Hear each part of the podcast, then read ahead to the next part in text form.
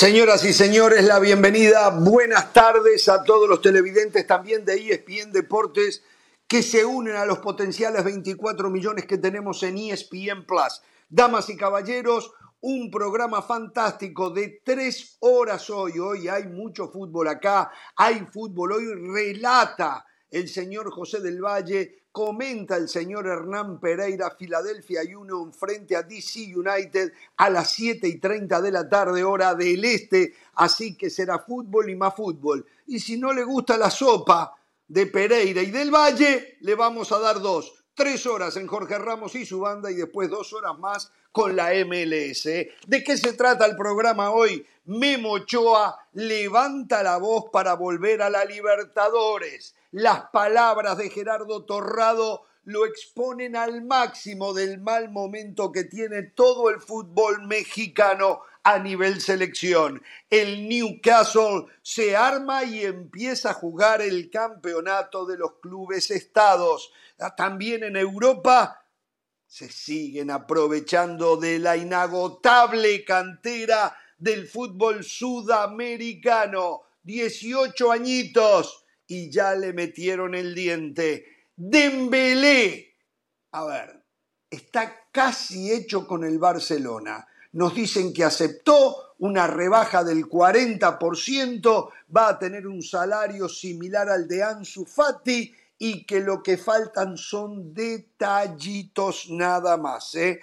Y bueno, y les vamos a contar una interna del programa. Y es cierto y tenemos que aceptarlo. Ayer estábamos supuestos a hablar de un tema que el señor del Valle trajo y que no hicimos tiempo para hacerlo.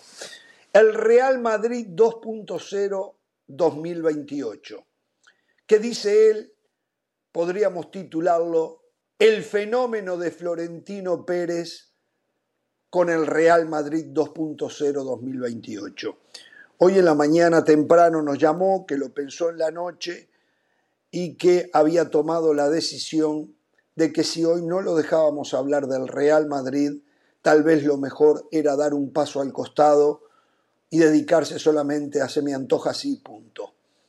Em, eh, y también afuera de juego. Ah, esas. Es así, punto. Entonces, eh, lo pensamos, digo, no hubiese sido nada del otro mundo, eh, olvídese. Pero yo creo que él también merecía, merecía la oportunidad eh, de que le entreguemos un espacio para que hable de su Real Madrid. Porque con Del Valle no es el Real Madrid, es su Real Madrid. Y lo entiendo, porque si acá hablásemos de Danubio, sería mi Danubio, no sería Danubio. ¿eh? Como con Pereira y River. Es su River, no es River. Es River para mí, River para Del Valle. En fin, en otras palabras, le ofrecemos las disculpas públicas al señor del Valle por ayer no haber hecho el espacio para que él, que había hecho un estudio y había traído, eh, no sé, una serie de datos, esto es lo que él nos dice a nosotros, no le dimos esa oportunidad eh, y entonces, no tanto por el hecho de que no se vaya, sino por el hecho de que tenemos que cumplir nuestra palabra, hoy lo vamos a hacer. ¿eh? Así que bueno, Pereira, ¿cómo le va? Muy bien, Ramos, muy bien. Solo decir que no hicimos espacio el día de ayer porque no creíamos que valía la pena el, tema que nos traía del Valle. Esa fue la verdad. por eso después se terminó ofendiendo. Pero bueno, está bien, que no se vaya. Si quiere, digo más, si quiere que se vaya. Pero está bien, le vamos a dar la oportunidad que, hable, que hable del tema. Sí, igual que Por cierto. Mire, mire, usted me acaba de decir algo. Él puede hacer las dos cosas, ¿eh? Puede hablar hoy y se Es verdad, por el tema que se vaya. Eso bueno, me gustó, ¿eh? Que hable, hable, así la gente no de Madrid escucha, que trajo, también que se vaya. Exacto, Exacto es verdad, es verdad. Es por cierto, hoy también hay no, jornada, no se vaya, La MLS en la pantalla de ESPN Deportes tiene jornada doble, usted bien lo dijo. Estarán en los relatos, están en los comentarios, cuando jueguen el DC United contra Philadelphia Union y en el partido de fondo el clásico californiano. Yo le llamo el clásico del tráfico, no me gusta, no me gusta. No, es horrible. nombre que se inventó ese nombre? El tráfico, el clásico del tráfico. No, el clásico californiano, le llamo así, el clásico de Los Ángeles, Los Ángeles FC contra el Galaxy. Richard Méndez estará en los relatos. Creo que comenta pareja, no estoy seguro, ¿eh?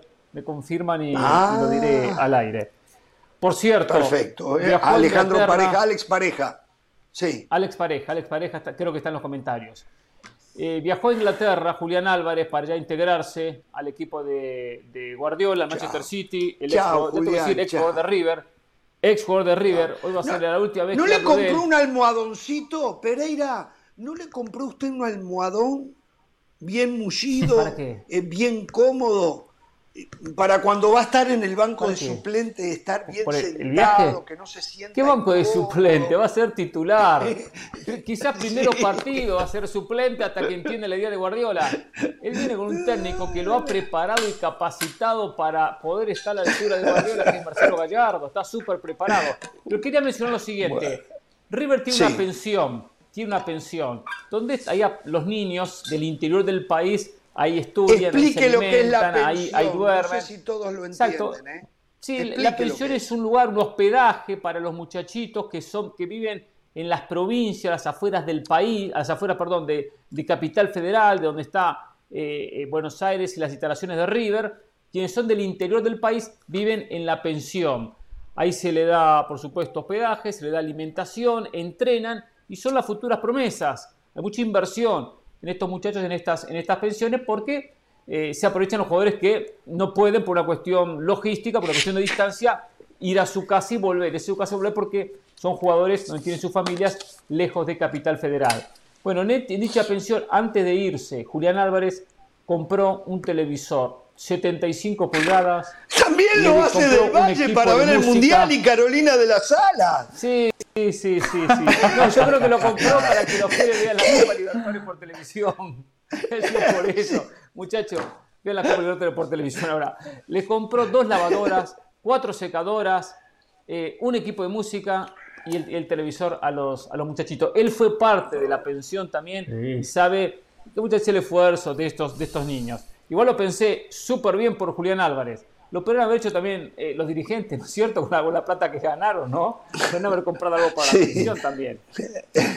también es cierto, es cierto. Bueno, eh, bueno, ya habló de Julián Álvarez. Usted se podría levantar e irse, ¿no? Este, seguramente cuando empiece la Premier, ¿Dónde van eh, los lunes, el tema va a haber que dejar un segmento, como lo reclama hoy del Valle para Real Madrid, a usted para el Manchester City, ¿no? se va a convertir, todos los días. juega Julián Álvarez en el Cliente fanático más acérrimo de Pep Guardiola. Seguramente. Si, juega, yo estoy muy acostumbrado. Si no juega, lo va a matar. Si no juega, lo va a matar. No, no, no, no. Tendrá que pasar su periodo de adaptación. Estoy muy acostumbrado con que los jugadores de River vayan a Europa. Sería hincha del Sevilla por Montiel, sería hincha de, del Benfica por Enzo Fernández. ¿Por qué se lo quieren sacar de arriba en el Sevilla? Eh? Salida para Montiel en el Sevilla. ¿eh? No lo quieren más. Sí, ¿eh? titular. con él, ¿eh? titular. Lo embarcaron. Por favor. Lo embarcaron. Le digo que se lo quieren sacar de arriba. Ya, ya me contaron a mí. Se lo quieren sacar de arriba. Bueno, señores, miren la cara. Está más serio que perro en bote. La verdad. No le gustó nada la presentación que hicimos. Eh, entienda que es un chiste, ¿no? Yo voy a ser breve. antes de la pausa, no, no, ¿cómo le va del Valle? No, no, no. No, está bien. No es un chiste. No se vaya, no quiero que se vaya. sobre la mesa porque yo soy el periodista de la gente y la gente quiere que hablemos de temas relevantes y el Real Madrid a día de hoy es el equipo más relevante en el mundo. Entonces hoy vamos a hablar de Florentino Pérez, vamos a hablar del Real Madrid 2.0, de un presidente que soluciona el hambre de hoy y el hambre de mañana y que encima llena la vitrina de títulos. Dos cosas más. El televisor de 75 pulgadas que le regaló Julián Álvarez a los chicos de River es para que vean la Copa Libertadores, porque River la va a ver dije. por televisión. Eh, Lo dije recién. Y para finalizar, para finalizar, ah, perdón, Hernán, tuve, tuve un pequeño fallo entonces de comunicación. La pasa fallando usted. Sí, sí, sí. Y para finalizar, más adelante tengo también un par de sorpresas, pero antes, Jorge, eh, quiero decirle al país que a pesar eh, de la mala onda de Hernán Pereira, a pesar de que él levanta el teléfono, se comunica con productores, con ejecutivos importantes de la empresa. Las próximas dos semanas yo seré el titular, el encargado de reflotar y de mejorar los ratings de Es Así y punto. A pesar de la mala vista de Hernán Pereira, la gerencia cree que yo soy el único que puede levantar los ratings del podcast de mi compañero Hernán Pereira. Bueno, señores, vamos a hacer la pausa y le metemos. a ver, vamos, pero no lo hacemos con la intención de exponerlo, sino con la intención de analizar cómo ven los directivos mexicanos al fútbol mexicano y lo equivocado que están, simplemente para una reacción y que pueda haber un cambio. Digo, no van a cambiar por lo que nosotros vayamos a decir acá, pero a ver, ¿están bien rumbeados? ¿Están viendo bien las cosas? ¿O no se están dando cuenta de lo que está pasando? Al volver de la pausa, habla o recuperamos la versión Gerardo Torrado de cómo se está trabajando en la Federación Mexicana. Volvemos.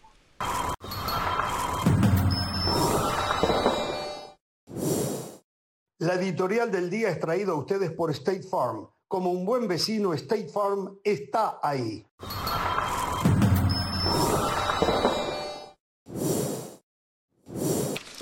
Bien, estamos de regreso en Jorge Ramos y su banda. Recuerden, hoy en la pantalla, a ver, la pregunta de Philadelphia Union DC United va por la pantalla de ESPN Deportes o la de ESPN Plus. Y lo mismo pregunto para el clásico angelino. ¿En ambas? En ambas. También el clásico angelino en ambas. Muy bien, entonces. ¿eh? Hoy prime time con fútbol en ESPN Deportes no es algo que ocurra a menudo, por lo tanto es muy, pero muy bueno eso. ¿eh? Eh, señores, como noticia, como noticia, Joseph Blatter y Michel Platini fueron liberados de cargos de corrupción por la justicia suiza, aquellos dos millones de euros, ¿se acuerda? Eh, en un acuerdo verbal entre Blatter y Platini que no estaban documentados en, en la FIFA bueno, allí hubo una denuncia eh, por parte de la FIFA misma, la nueva FIFA, pero hoy se terminó todo, los liberaron de cargo, la fiscalía no pudo con las pretensiones de cárcel para los dos. Es más, es más, el juez de turno determinó que tiene que haber una eh, eh, indemnización de 20.000 francos suizos, que son 20.000 euros más o menos, a Joseph Blatter por difamación. ¿eh? Así que bueno, el mundo de los... Yo igual le decir una cosa. ¿eh? Sí, la mancha no se la quita a nadie, ¿eh? La mancha no se la quita a nadie. ¿eh? Y el Mundial 2022 va a ser en noviembre y va a ser en Qatar porque todos sabemos lo que hizo Blatter. Todos sabemos lo que hizo Blatter, porque fue en su mandato. La, justicia de Estados Unidos está devolviendo millones y millones y millones, exactamente. y millones, de, dólares al fútbol. ¿De dónde los están recuperando? De todo el séquito que estaba alrededor de Joseph Blatter. Entre ellos estaba Michel Platini. Por Dios. Esto, Este caso de los dos millones no es nada en comparación con todo lo que se robaron y todo lo que hicieron. No es nada. Exactamente. Exacto. Exactamente. Bueno, señoras y señores, no queremos, a ver, eh, de la manera que voy a plantear este tema, quiero ser cuidadoso porque no quiero ser oportunista. En este programa nosotros no cubrimos, no seguimos el fútbol femenino. Por lo tanto, ahora tampoco está bien que vengamos a criticar cuando se está en el piso al fútbol femenino. La idea y la focalización de lo que se viene a continuación tiene que ver en un todo con lo que está ocurriendo en la Federación Mexicana de Fútbol en lo estrictamente deportivo y los objetivos conseguidos. Después de la eliminación de México del Mundial Sub-20 y del Fútbol Olímpico de París 2024, había que salir a la prensa y justificar lo que pasó disimulándolo a través de otras cosas que supuestamente se estaban haciendo muy bien, según, según como vocero, el señor Gerardo Torrado. Vamos a recordar lo que hace unos días nomás le decía al mundillo del fútbol mexicano Gerardo Torrado. Aquí está. Que la Sí, seguiremos trabajando con la estructura deportiva que tenemos, la cual es sólida y tiene una metodología clara, con un modelo de juego este, muy bien establecido y creemos que esa encaja perfectamente con las características de juego que tienen nuestros futbolistas mexicanos. Entonces seguiremos trabajando en ella porque también hay que recalcar que con ella hemos conseguido cosas importantes, ¿no? Ahora conseguimos la clasificación de la selección femenil sub-17, también conseguimos la clasificación eh, al Mundial eh, Femenil sub-20 y claramente estamos muy esperanzados en que la selección femenil mayor también haga lo, haga lo propio para clasificar al Mundial de, de Australia y Nueva Zelanda. Bueno, lamentablemente, a ver, eh, Gerardo Torrado no es más que el vocero o actuó como vocero de un discurso eh, que se lo imponen, me imagino, eh, desde adentro, porque hay que salir a justificar el gran fracaso, como decía don Manolo Lapuente, el fracaso tote que había sufrido México con su selección sub-20, perdiéndose el Mundial de la categoría y los Juegos y el fútbol olímpico. La desgracia para Torrado es que utilizó a las damas. Y la desgracia para Torrado es que, aunque le asista razón en la femenil sub-17 y sub-20, cuando dijo esperamos que la mayor también logren el objetivo, bueno, están casi afuera, tanto del Mundial de mayores, Mundial Femenino de mayores, como del el fútbol olímpico también, tras ayer haber caído frente a Jamaica 3 a 0 y venir también de ser derrotada.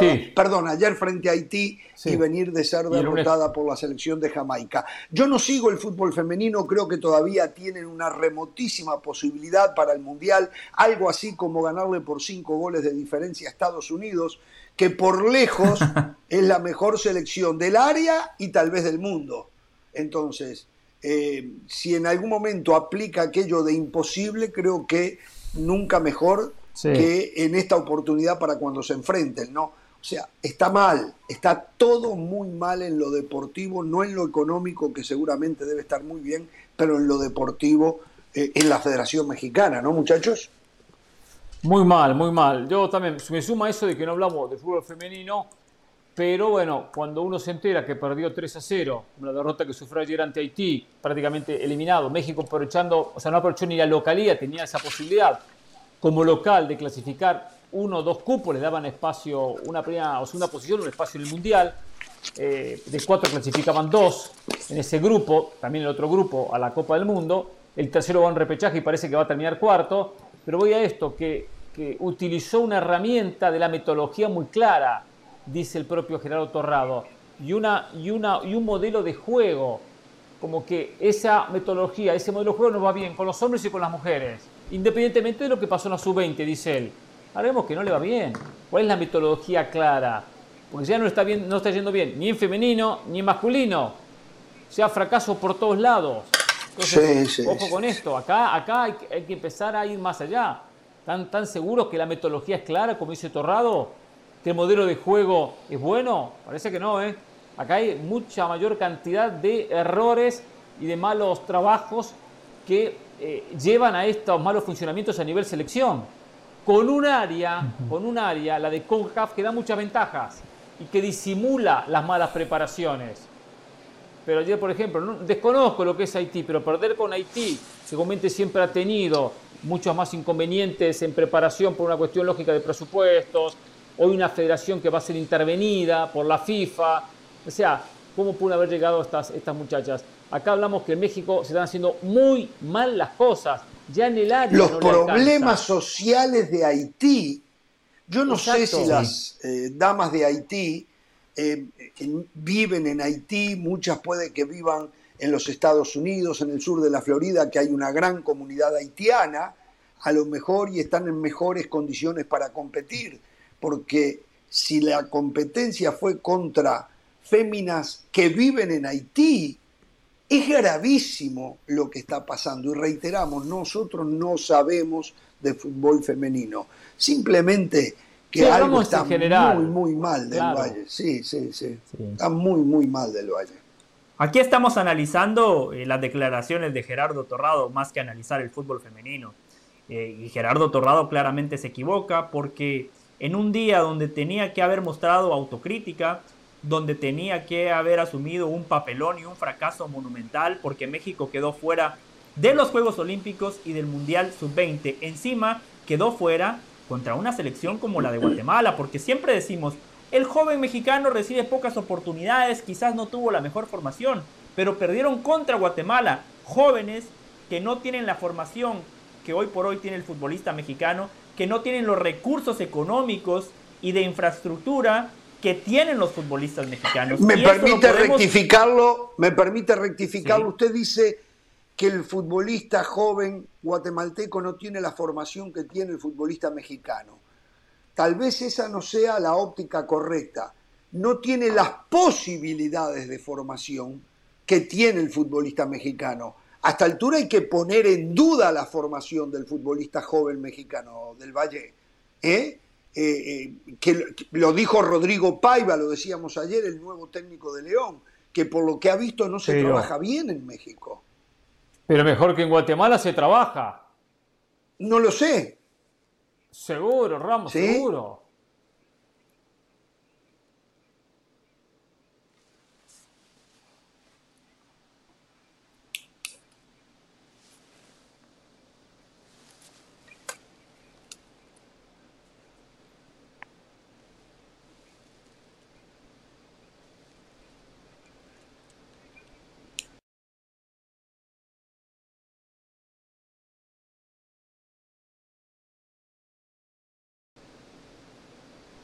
A ver, me están diciendo que tenemos algún problema allí con José del Valle.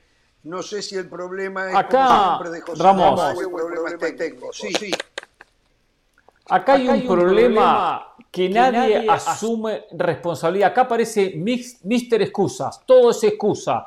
Todo es, nosotros hacemos las cosas bien, dice Torrado. El otro día escuchábamos a Héctor González Iñárritu, y usted lo traía aquí eh, a colación la semana pasada, la Liga MX no es quien tiene que trabajar para formar la selección o no tiene por qué trabajar pensando en la selección.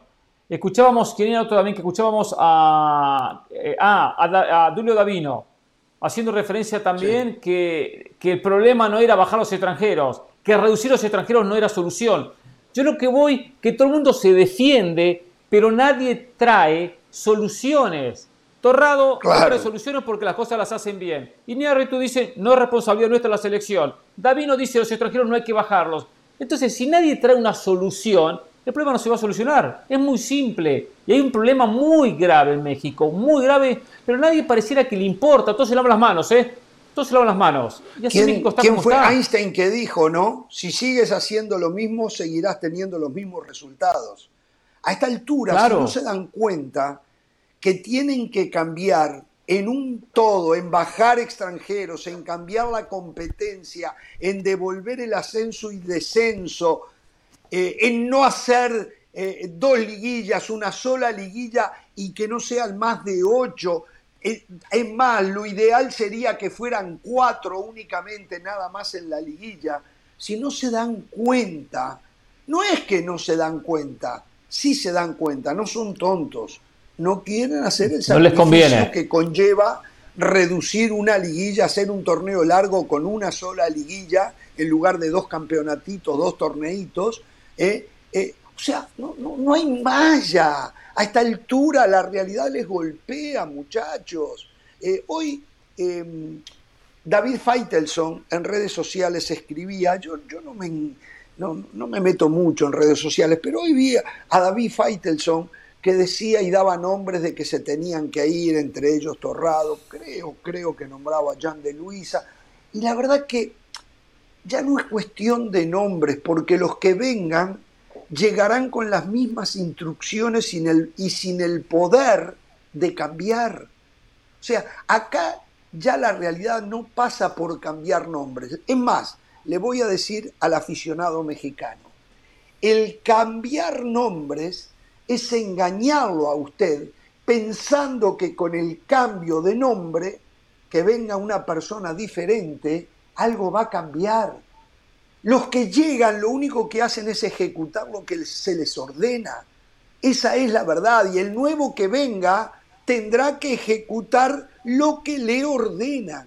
Por lo tanto, acá los que tienen que cambiar las órdenes son los que ordenan y no son ni Jan de Luisa, ni Gerardo Torrado, ni el, el que usted quiera nombrar. Aquí Miguel Arriola. sabemos de dónde vienen las órdenes. Miguel Arriola. Exacto. Señores, acá se terminó el cuento. No me cambien, no corran a Torrado. Yo no estoy diciendo que tienen ni a, ni a John de Luisa. No, no, no, no. No hay que correrlos a ellos. Hay que darles diferentes instrucciones de lo que hay que hacer. Volver con el ascenso y descenso, reducir los extranjeros, un torneo con una liguilla que es necesaria por la parte económica y algunas otras cosas más. El resto, el resto es tomarle el pelo a la afición. ¿eh? No sé si quieren cerrar este comentario, tenemos que hacer una pausa, me dice. José. No, yo estoy bastante de acuerdo. Mientras no se cambien eh, las estructuras, mientras no se cambie la manera de pensar en México donde el fútbol es un negocio, porque esa es la prioridad de los dueños del fútbol, generar dinero y no tanto eh, la formación del futbolista mexicano. Mientras no cambie eso, seguiremos viendo los mismos resultados. Prueba de ello es la selección mexicana de fútbol. Grandes entrenadores, La Volpe, Manolo Lapuente, eh, el Vasco Aguirre, Miguel Herrera, Juan Carlos Osorio, todos terminan donde siempre. Bueno, hoy Chivas no encuentra un 9 para contratar mexicano. ¿Por qué? ¿Por qué es eso? Porque así tuviese 50 millones de dólares para contratar un 9, ¿a quién lleva hoy Chivas como número 9? ¿A quién lleva? No hay jugadores mexicanos en la cantidad suficiente para después tener pretensiones de selección. Pero usted, amigo, tal vez crea que la culpa es del técnico de turno terminen ya de culpar a los técnicos de turno. La culpa es de la cabeza o las cabezas que dan las órdenes del camino a seguir. Ahí están todas las culpas. El resto es distracción para que usted se siga chupando el dedo y piense que con la ida de Osorio se arreglaba y ahora con la ida del Tata se arreglaba y que con la llegada del Piojo Herrera se va a arreglar. Nada de eso es verdad. Mientras no se le den más herramientas, significa esto, más cantidad de jugadores seleccionables, no hay técnico que haga milagros. Vamos a la pausa. Hablando de eso, ¿eh? Habló Memo Ochoa y también reclama, pide, vamos a terminar con esta agonía del nivel futbolístico. En un ratito, si no queremos que se vaya del Valle, vamos a hablar del Real Madrid y el análisis Por fin. se preparó para ilustrarlo a usted, amigo cliente de la Casa Blanca. Volvemos.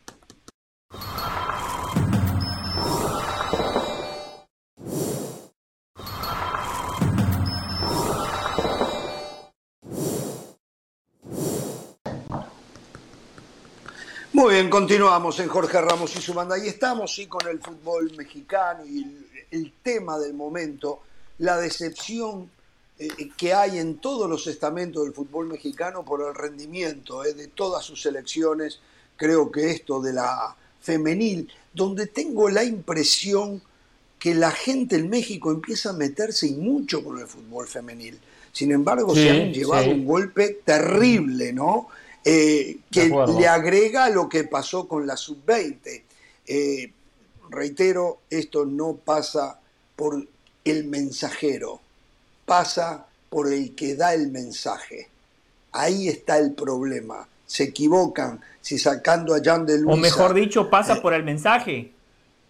Bueno, el que, ¿Sabe? el que genera el mensaje, el que da el mensaje, exacto, ese es el Claro. mensaje, ese es el mensaje, ¿no? Bueno, uno de los que habló hace unos días, unas horas, fue Memo mandó un Ochoa, mensaje. como que está hastiado también de la realidad del fútbol mexicano, inclusive a nivel, a nivel clubes. Escuchemos. ojalá que podamos salir de, de esta burbuja y, y también, ¿no? Yo creo que ayuda el, el que en algún futuro muy cercano pues podamos regresar a pelear y a competir eh, contra los equipos sudamericanos, que, que nos va a ayudar más que jugar contra los equipos de Centroamérica o del Norte.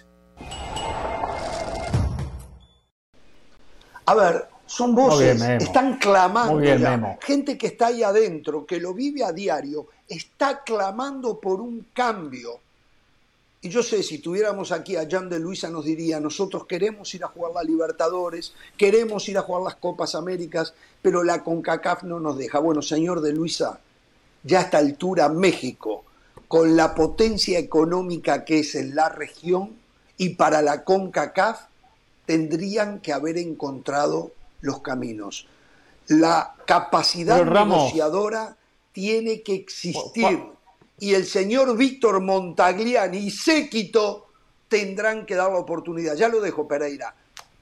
Lo que le pasa a México, que tiene la mala suerte que no encuentra con el respaldo de Estados Unidos, si éste quisiese también a nivel clubes con la MLS participar en Libertadores, que no les interesa, y la Federación eh, Estadounidense de Fútbol parece no estar tampoco desesperada en volver a competir en Copa América. México ha quedado muy solo, pero igual tiene mucha fuerza económica con sus patrocinadores, tiene mucho dinero que le aporta a la CONCACAF como para que la CONCACAF no haga un esfuerzo máximo para abrirle una oportunidad. Lo escucho, Pereira. No, que eh, la oportunidad tiene que moverse el dirigente mexicano, no golpear la puerta de CONCACAF. Cuando México jugó Libertadores, ¿por qué la jugó? Porque Mauer, porque Rafael Lebrija, porque los dirigentes se movieron, hicieron lo que tenían que hacer. Y algunos relojes Rolex también, ¿eh? Algunos Está Rolex bien, repartieron Está bien que repartieron relojes, perfecto. Y convencieron a más de uno. Algún esquivelo convencieron por aquí, por allá y dijo, perfecto eh, hasta si me pagan, si me pagan, voy a, prestar o voy a hacer competir a mis cupos venezolanos en Copa Libertadores. Así empezó. Pero fíjense que hoy, hoy México juega con Kaká Champions League y el campeón se lleva 500 mil dólares. 500 mil dólares. Y el equipo que juega Copa Libertadores, jugando solo la ronda de grupos, aunque pierda los seis partidos, se lleva 3 millones de dólares. 3 millones. El campeón puede llevarse 16. O sea, es, que ese es un tema que tenemos que abordar. ¿eh? Es una cuestión económica muy buena para las arcas de los equipos mexicanos como para el resto de América, por supuesto. Pero, ¿quién no quiere no, eh, 6, 7, 8 millones en sus arcas? Sumado no lo tenemos a la planeado para hoy, Pereira. Pero que la CONCACAF pague 500 mil dólares por Copa Oro para el campeón. A ver. No, Copa Oro es un más. Copa Oro es un poquito más, es 1.2 millones de dólares. Ah, perdón, perdón, la Copa de Campeones. la Copa de Campeones. la que ganó Seattle. La que Seattle le ganó Pumas. A mí me suena podrido. Están mal vendiendo derechos a los patrocinadores, porque no puede ser. Sí. Jorge, hagamos la comparativa. La Copa Libertadores de manera global hoy reparte 139 millones de dólares. Sí la CONCACAF Champions League de manera global 1.2 millones de dólares. Un millón doscientos mil dólares. No, no, no. O sea, hay algo más. Alguien está. a ver, que quede claro, no estamos diciendo que se están llevando el dinero. No, no, no, no. No, no, no. No están marketeando el producto de la manera que lo tienen que marketear para que haya más dinero. No puede ser. No puede ser que Sudamérica económicamente sea más. Es más, económicamente, hablando de fútbol, entre México y Estados Unidos estoy convencido, es mucho más fuerte que toda la Conmebol. Que toda la Seguramente, claro. Para que paguen esos, precios, esos premios. No puede ser, muchacho. Algo está mal, alguien está haciendo las cosas mal. Hay que ser clarito en esto, ¿no? claro, uno de los problemas que tiene con CACAF que tiene voy a, decirlo en términos futbolísticos, ¿no? que luce un poco, quizá luzca un poco mal, pero tiene muchos hijos pobres. Tiene muchos hijos pobres. Porque son 40 Eso es verdad. Hay que, hay que apuntarlo, hay que apuntarlo. Eh, es verdad. Claro. Dos muy fuertes, pero muchos pobres. Me refiero al Caribe. Me refiero al Caribe. Sí, José. Sí, sí eh, brevemente. Si en México el objetivo siempre ha sido económico, si el negocio es la prioridad, hoy más que nunca deberían de buscar regresar a Copa Libertadores, ¿no? Porque es un gran negocio y de manera paralela deportivamente es lo mejor que pueden tener hoy por hoy los clubes mexicanos y la selección mexicana de fútbol. Y les digo, se lo reitero hoy Jorge Hernán, la Copa Libertadores hoy más que nunca también necesita a los equipos eh, mexicanos Yo veo la ronda de cuartos de final de Copa Libertadores. Es un torneo entre Brasil y Argentina. Cinco brasileños, tres argentinos, los colombianos no pintan, los paraguayos menos, los ecuatorianos tampoco. Hoy México le aportaría también un incentivo deportivo, un incentivo de competencia a la Copa Libertadores. A ver, yo estoy de acuerdo eh, con José. ¿eh? Creo que no les alcanzaría igual contra los brasileños. ¿Perdón? No, pero, pero estaría a nivel de los equipos argentinos. Estaría a nivel de los equipos argentinos para estar ahí, arañando. Eliminar un Fortaleza, como ayer Estudiantes eliminó a Fortaleza, o hacerle partido a un Atlético Paranaense. Ya cuando viene Palmeira, viene Flamengo, es otra cosa, ¿eh? O Atlético Mineiro. Pero sí le darían, eso estoy de acuerdo con José, ¿eh? sí le darían un ingrediente de equipos que estarían mejorando la calidad competitiva de la Copa Libertadores. Es el torneo, es el Brasilerao con algún argentino que se mete, nada más, esta Copa Libertadores. Esta y la anterior es, otra. Es constante. Es cierto. El tema pasa y no quiero hablar de la Sudamericana, ¿eh? porque la Sudamericana Cualquier desconocido de Brasil clasifica, ¿eh? el Ceará clasifica, el Goyanense clasificó, rival de Nacional de Uruguay. o sea, Va con hasta los equipos de Uruguay ahora. Exactamente, los equipos de, un nivel inferior de Brasil llegan a la Sudamericana y también pasan de ronda. O Fortaleza. Tienen que bajar la cantidad de brasileños. Tienen que bajar la de acuerdo, de brasileños de acuerdo. no, no. En, eso, le doy la razón. Eh, a ver, la verdadera Copa Libertadores de América era cuando de verdad solamente participaban campeón y subcampeón. Y todos tenían dos, todos tenían dos. Ahora los brasileños son fortísimos, también los argentinos son mucho más fuertes que el resto, y entonces el resto de los países, como Brasil principalmente y Argentina después, tienen tanta cantidad, le hablo de los equipos de Uruguay, un equipo uruguayo se saca un argentino de arriba, la próxima ronda tiene un brasileño y a la siguiente vuelve a tener un brasileño y un argentino, porque son tantos, entonces No, no, hay posibilidades. Acá hay que volver a lo de antes, que no va a ocurrir. Habría que volver a campeón y subcampeón o vicecampeón eh, de cada uno de los 10 países, 20 equipos, y ahí tendríamos una verdadera Copa Libertadores. Esto no le va a gustar. Vamos a ir a la pausa. Esto no le va a gustar, pero hay que tomar el método UEFA. El método UEFA. Hay un ranking. ¿Qué método? Así se terminan los cupos, pero hay un límite de equipos. No hay ocho equipos españoles o no hay nueve ah, equipos ingleses. En ese sentido, la UEFA está un paso adelante. No, a ver, a ver, Pereira, como siempre. no me conoce a mí, ¿eh? Como siempre la UEFA. perdido el suyo, ¿eh? Qué tiempo perdido el suyo. El mío. yo le reconozco a UEFA cómo se organiza, sus estructuras. Después sí, claro, por ejemplo, para que sepa, hoy el Porto fue y compró al hermano de Luis Díaz. Sí, José Díaz, otro chico colombiano, 18 años. Se, eh, eh, están acabando con la cantera, se lo siguen no, llevando. Lo sé, Eso lo sé. a mí, no, no tienen jugadores ellos en Europa, tienen que salir buscando entre entre Sudamérica no tienen jugadores y, ganan los mundiales. Sí, por Dios, claro, porque terminan aprendiendo de nosotros. se termina, ¿eh? 2022 se termina, José. Se les terminó.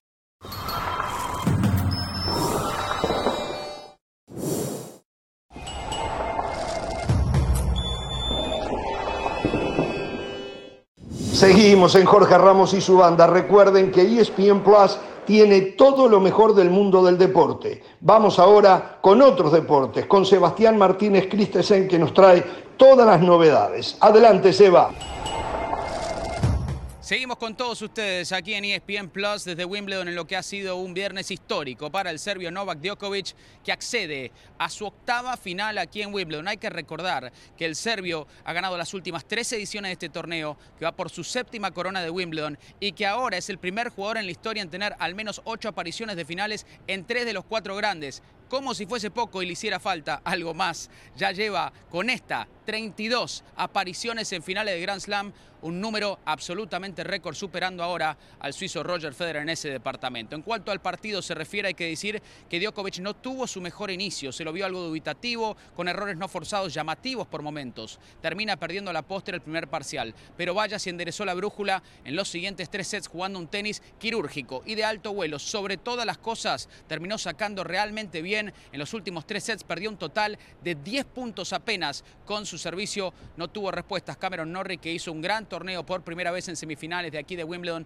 pero la esperanza local se tiene que despedir ahora de Wimbledon. Hay que decir que Novak Djokovic el día domingo estará enfrentando al australiano Nick Kyrgios. Como bien saben todos, Rafael Nadal se retiró tristemente por esa lesión de garro que tiene en un músculo del aductor, pero está claro que Kyrgios tiene ahora frente a sí una oportunidad dorada. Esta mañana habló en conferencia de prensa y él mismo que sintió la ansiedad, que durmió apenas una hora, no podía creer que estaba en una final de Grand Slam, algo que había soñado toda su vida. Él mismo admitió que pensó que el tren ya lo había dejado atrás, pero a la postre su momento llega y en dos enfrentamientos previos ante Djokovic han sido dos triunfos para el australiano. Para el día de mañana la final femenina, que también será histórica, por cierto, primera vez en una final femenina de Grand Slam, en la cual no tendremos ni a una jugadora estadounidense, ni a una jugadora australiana, ni a una jugadora europea. La tunecina Ons Jabor se estará viendo las caras con la jugadora oriunda de Kazajistán.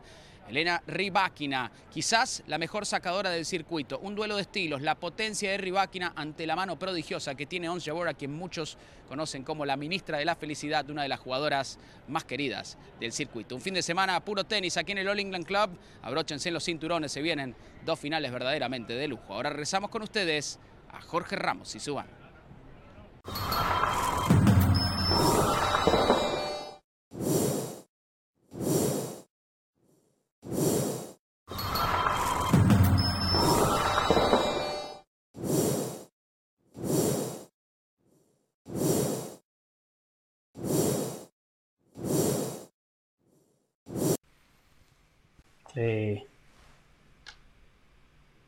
Estamos de regreso.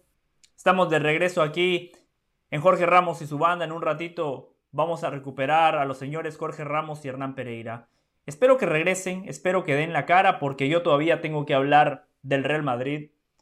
A mí me pagan para pensar y por eso yo preparé un material de manera conjunta con la producción donde vamos a hablar del Real Madrid de hoy, pero fundamentalmente del Real Madrid del futuro. Y hay que hablar de la gestión de Florentino Pérez, de la gestión deportiva y de la gestión económica. Ahí ya veía a Hernán Pereira.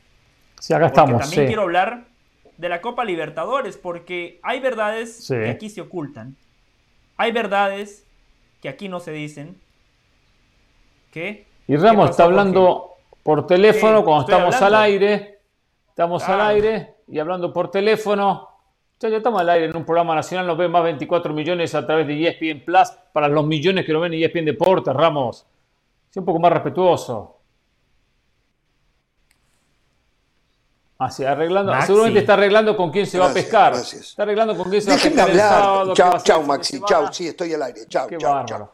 No, no, es, uh, es una cosa. ¿Qué? Señores, ¿Quién era? ¿Su proctólogo? me acaban... Es de sirenas, ¿eh? Pero no voy a usar sirenas, se las voy a dejar para que ustedes las sigan malgastando. Me ¿De acaban sirenas? de dar una noticia que tiene que ver con, de alguna manera, con lo que estábamos hablando recién, la CONCACAF, los deseos de México, las necesidades del fútbol mexicano, me acaban de dar, y la fuente hiper, super confiable, es más, una fuente que nunca podrían llegar a tener un Pereira o un Del Valle, por ejemplo. Y se los digo en serio. Bueno, yo sé que hay los fuente digo que usted serio. maneja muy buenas. Sí, sí, sí, sí. Bueno, señores, pasó? Bueno, cuéntela. eh, en un Cuéntela. ratito se lo voy a decir, en un ratito, en un ratito. Ah, en un ratito. ¿Sabe qué? Perfecto. Quiero, Déjeme decir algo a mí es tan antes. buena, es tan buena la, el adelanto que me están dando que voy ahora después a comunicarme, voy a mandar un mensaje, a enviar un WhatsApp a alguien más, todavía para ratificar Sí, la lo que segunda se me fuente. está diciendo. Exacto, bien, unas- tiene las dos fuentes. fuentes, exacto. Bien, Una con un chorro Aprendió la largo y un- otra con un chorro chiquito. Eh, Sí, a ver, exacto, Del Valle. ¿usted qué quería decir? Sí, sí, sí. Porque aquí hay verdades que se ocultan. eh, ¿Cómo es la frase de Jorge Ramos? Verdades a medias es como mentir. Eh, Eso es lo que pasa en este programa de manera constante cuando se habla de Copa Libertadores. Primero que todo, yo he dicho y lo sostengo, los equipos mexicanos deben de volver a Copa Libertadores y deben de volver a Copa Sudamericana porque la opción es la CONCACAF Liga de Campeones y hoy por hoy la Copa Libertadores, estando lejísimo de la Champions, es mucho mejor que la CONCACAF Champions League. Les dije que hoy más que nunca Comebol necesita que los equipos mexicanos regresen para tener más competencia, para que no sea un mini torneo entre Brasil y Argentina. Y a la gente de Sudamérica que piensa que los equipos mexicanos irían a hacer papelones, que la Comebol no necesita los clubes de la Liga MX, se equivocan. Porque hoy los equipos de México no nada más competirían, tendrían chances reales de ganar la Copa Libertadores. Porque yo aquí no vengo a tocar la guitarra, ¿eh? Yo aquí traigo eh, datos puntuales, hechos concretos. Yo hago la tarea. Fíjense, estuve viendo la ronda de octavos de final de Copa Libertadores y veía al glorioso River Plate de Hernán Pereira y ahí veía a Maidana titular. Maidana pasó sin pena ni gloria en Toluca. No podía ni levantar los pies en el conjunto choricero. Desecho de la Liga MX titular en River en una ronda de octavos de final con el boleto para la ronda de cuartos en juego. Qué, qué Barco, Ezequiel Barco cuando ingresó le pone esa pelota a Matías Suárez que termina en gol, después el árbitro lo termina anulando. Ezequiel Barco jugaba en la MLS hace seis meses, yo lo veía aquí en la MLS. Lo vi cuando vino a jugar contra el Inter Miami. Veía también a Estudiantes de La Plata. Mauro Boselli con 37 años es la referencia de estudiantes. ¿Y quién lo acompaña? Leandro Díaz. Leandro Díaz en la temporada 2017-2018 jugaba en Veracruz, sí, en Veracruz y ni siquiera era titular. Hoy en cuartos de final de la Copa Libertadores. Veía Fortaleza que anoche eh, terminan siempre buscando cómo pegar centro delantero, su centro delantero Silvio Romero Silvio Romero no pasó nada con él en el América, llegó como ese refuerzo rimbombante, fracaso. En Envigado está Jason Lucumí. Jason Lucumí no se consolidó en la Liga MX, hoy titular en Envigado. En Libertad está Roque Santa Cruz, que con 40 años sigue marcando goles. Iván Piris, Iván Piris, suplente en Rayados, suplente en León, titular indiscutido de Libertad. Boca Juniors, a Benedetto le fue bien en el América, le fue bien en Cholos, pero Benedetto a día de hoy sigue siendo titular en Boca. Y ahí juega Carlos Izquierdos con 33 años. La mejor versión de Izquierdos la vimos cuando era más joven. ¿Pero por qué? De Torreón de Pedro ¿Pero por qué? fue campeón. En Talleres está Fabio Álvarez. En Atlético Mineiro está Eduardo Vargas, Jorge, Hernán. Futbolistas se van por México y fracasaron en la Copa Libertadores. son protagonistas. Espera un poquito. Vale la pelota. A ver, a ver, a ver. Se van Entendemos del Valle los nuevos. Por eso juega Izquierdos y juega Maidana porque vendemos, vendemos. Tenemos que llenarle a Europa con calidad de futbolistas para que el espectáculo se mantenga y usted lo vea los fines de semana. Del Valle, ¿qué quiere? Sudamérica es la cantera inagotable y se van y se van y se van y se van. ¿Qué quiere? Usted solo lo mira de un lado, ¿eh? Verdad a media es mentira. Y lo que usted está haciendo es... Bueno, lo voy a dejar ahí. no, no, yo entiendo que muchos de estos jugadores, valoro el trabajo de José, que vea los partidos de Libertad, me parece bárbaro, que reconozca el pasado de los ¿eh? futbolistas en México, pero claro, ve lo que quiere ver, ve la parte mala. Porque acá digo lo siguiente, primero lo que dice Ramos, es verdad que Jonathan Maidana fue titular en el partido contra River, que no es habitualmente titular, bueno, pero ahí estaba Martínez Cuarta en su contra Vélez, vendido a la Argentina, o estaba Pesela, que también fue vendido a Europa. Entonces, ojo con eso. Ahora, ahora, lo que tiene Sudamérica, que aparecen los nuevos valores, los nuevos jugadores que también eh, eh, tienen, eh, que también se van a Europa y fortalecen estos equipos y son las futuras figuras que vemos, vamos a ver en Champions. Eso también pasa y hay que mencionarlo. Entonces, es una mezcla entre jugadores que están regresando ya de México, de Europa, que están ya en la recta final de sus carreras, con otros que empiezan a ganar su espacio en selecciones, que son jóvenes y que sí, dentro de poco usted los va a mencionar cuando lleguen a Europa. Uno los menciona, no los menciona, Exacto. quizás ni los conoce. Exacto. Pero cuando jueguen Champions, sí. que viene, que ve estos jugadores, que bien, Julián Álvarez, que bien, Nelson Fernández, que bien este o que bien aquel. Entonces, eso es lo que pasa con la actualidad de Copa Libertadores de América. Y también el rendimiento de muchos de ellos, de muchos de estos jugadores, rinden más en sus países que lo que muestran en México. ¿Por qué no lo sé? No, han, han intentado lo mejor los técnicos no le sacan jugo, no, no, eh, eh, no se adaptaron. ¿Cuál es la razón? No la sé. Pero o quizás el nivel no es tan bueno como ustedes me lo venden. Bueno, sigan ustedes, voy a mandar el mensaje. ¿eh? Voy a, mandar el mensaje. Manda el mensaje, pero... No entendí lo, del nivel, que el, nivel no es tan bueno. ¿El nivel de quién no es tan bueno? Vamos a mandar mensaje, mensaje de la noticia. No, el nivel de la competencia quizás no es tan bueno como ustedes me lo venden. Es un Ahora, ¿dónde ve sí, lo hoy es, pero quizás no es tan bueno? Mire, lástima que Luis Suárez finalmente quedó eliminado de River y no fue. ¿Dónde ve un jugador como Luis Suárez? ¿Dónde ve un Fernandinho que hace poco estaba en el Manchester City, ahora jugador del Atlético Paranaense? Un Arturo Vidal que va a jugar en Flamengo un Hull que hoy juega en el, Atlético Mineiro, por, citar algunos casos de jugadores que también de Europa van a Sudamérica y por supuesto que potencian la Copa Libertadores. Es una mezcla de todo, hay una economía que hoy nos lleva a que Sudamérica puede tener los mejores jugadores de cada país. Se arregla con lo que tiene, pero igual no tengo dudas que compite y compite más que bien, compite más que bien. Y especialmente, por supuesto, los, los, Arturo Vidal y este tipo de jugadores que están regresando. Del Valle, usted cierre los ojos por un momento e imagínese devolviendo a todas las estrellas sudamericanas que están en Europa a sus de orígenes, o por lo menos a los países de orígenes. Del Valle, del Valle, cuando empezó, cuando empezó la, cuando empezó la Champions, no hablo esta última que empezó en los 90, tampoco hablo las primeras que organizaba el Madrid, pero las que empezó a organizar la UEFA antes, que empezó por el 59, 60, ¿no? ¿Verdad? Más o menos. 60 empezó la Libertadores. No, si usted no cuenta, si usted no cuenta las primeras cinco, según usted, por ahí 60, 61, 62, por ahí habrá arrancado. Ahí, ahí se enfrentaban los campeones de la Libertadores y los campeones de esa supuesta Champions. Pero eso es historia, y la verdad, ¿cómo? Pero, pero, esa no es la realidad del fútbol de hoy de Sudamérica.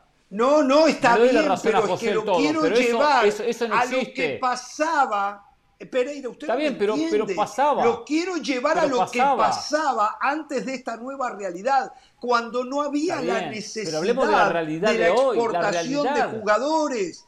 Dominaba el fútbol sudamericano. Dominaba el fútbol sudamericano. Pero José viene a decir. Inclusive en los mundiales.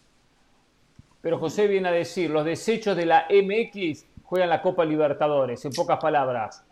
Lo que usted dice que era un pasado buenísimo, ya no existe.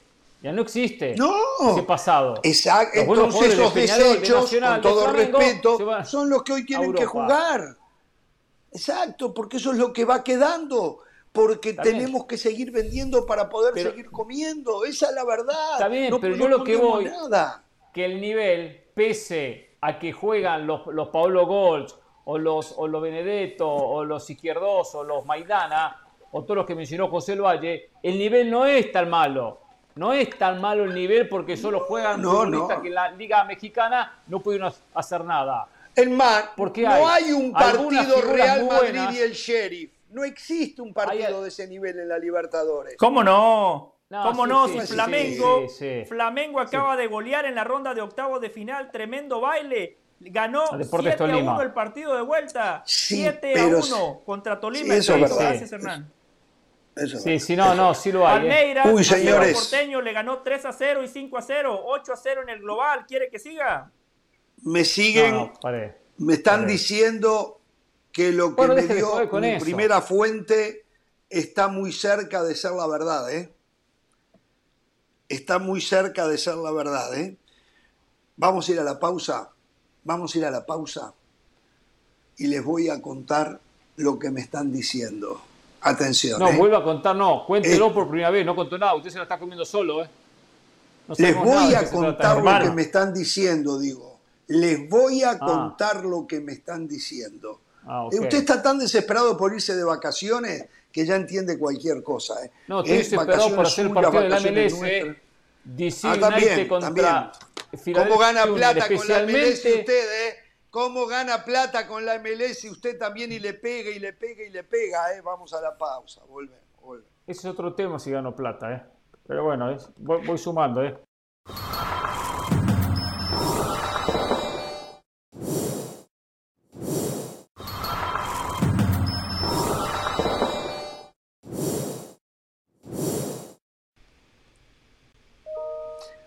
Bien, a ver, lo consulté con dos fuentes.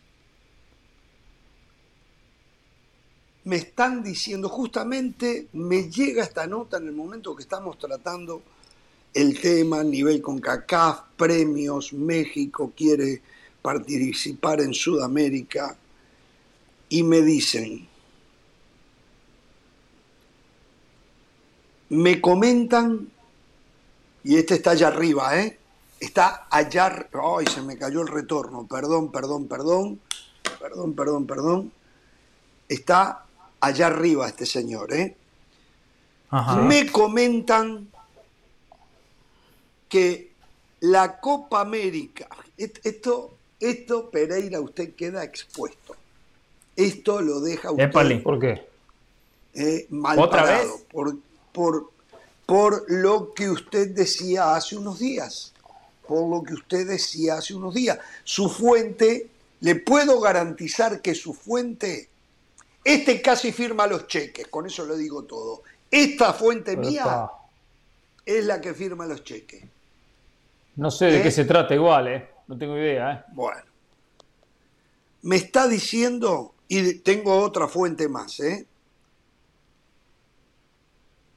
Me comentan, Jorge, que la Copa América del 2024 se Sí. va a hacer en los Estados Unidos y no en Ecuador.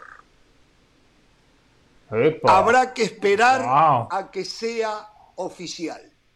Tal cual, ¿eh?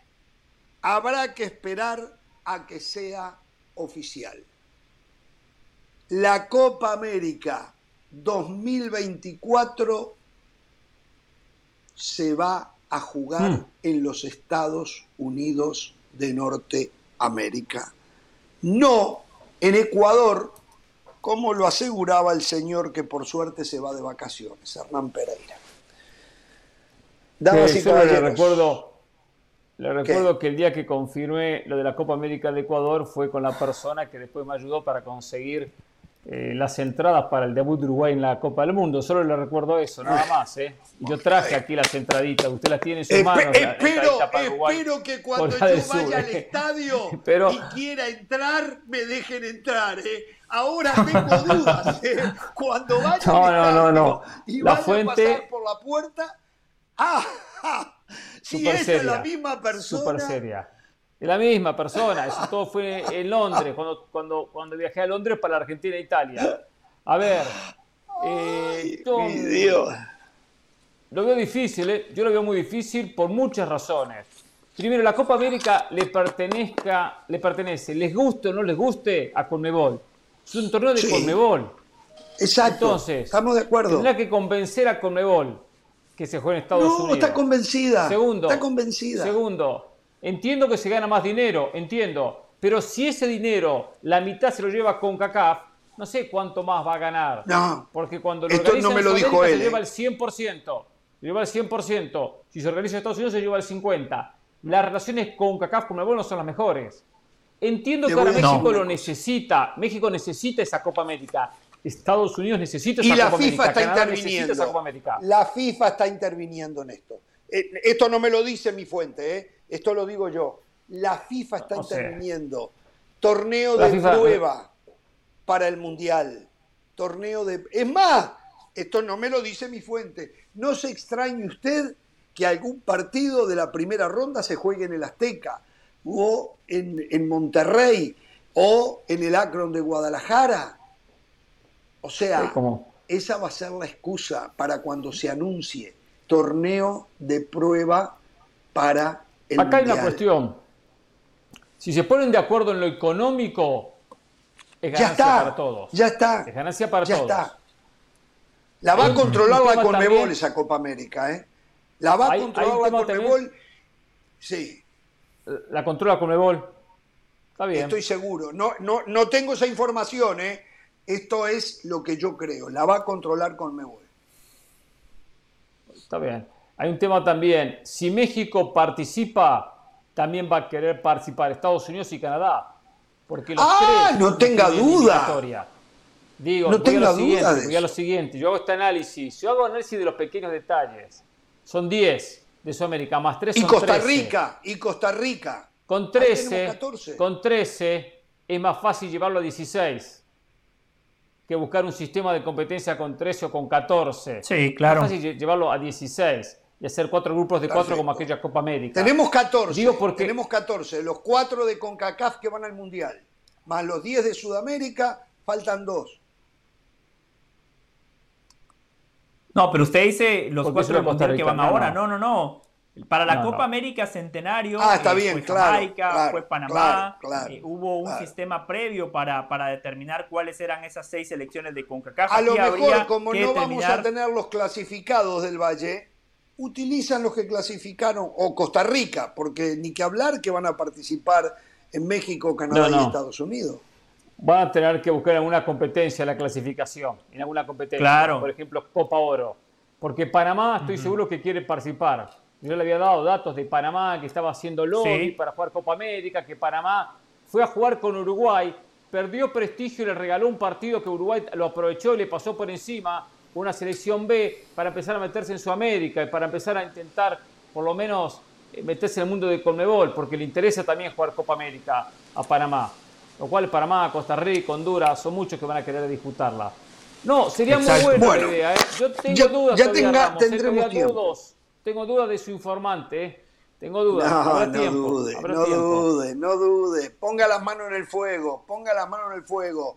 Llevará tiempo, pon- llevará tiempo la oficialización del tema. Yo- ¿eh? yo se lo pongo de esta Seguramente manera. se oficializará después del Mundial, ¿eh? Seguramente esto no se va a oficializar, no se puede perder en, en- en- en- entre medio de la noticia que devora que es el Mundial. Van a esperar que se juegue el Sí. Mundial y febrero del año que viene, más o menos, febrero, marzo, se va a oficializar Copa América 2024 en Estados Unidos. Conmebol tendrá el máximo control, eh, por lo menos tendrá una base fija económica que va a equiparar lo que ganaría si se jugara en Ecuador y de lo que sobre de esa base física, eh, fija se van a dividir 50 y 50. Eso es lo que va a pasar. Eso es lo que va a pasar. Créanme, créanme. A, a diferencia, a diferencia de años anteriores, ahora no hay conflicto con Copa Oro y Copa América, porque esa fue Claro. la justificación que utilizó la CONCACAF para desplazar a México de su participación en Copa América, porque, y entiendo, ellos le decían, a México tenemos que jerarquizar nuestro torneo, a Copa Oro tenés que venir con tus mejores futbolistas, y hubo dos ediciones donde México fue con un equipo B, 2011 y 2015, y a México con un equipo B en la Comebol no le alcanza. México con un equipo alternativo en 2011 y 2015 no pasó la fase de grupos. A la Comebol, y esto eh, yo trazo un paralelo con lo que decía hace rato de Copa Libertadores. A la Comebol también le viene muy bien que la selección mexicana con sus titulares participe en ese torneo. Estados Unidos ha crecido, Canadá ha crecido. Puede ser una Copa América sumamente interesante y sí coincido con lo último que decía Jorge.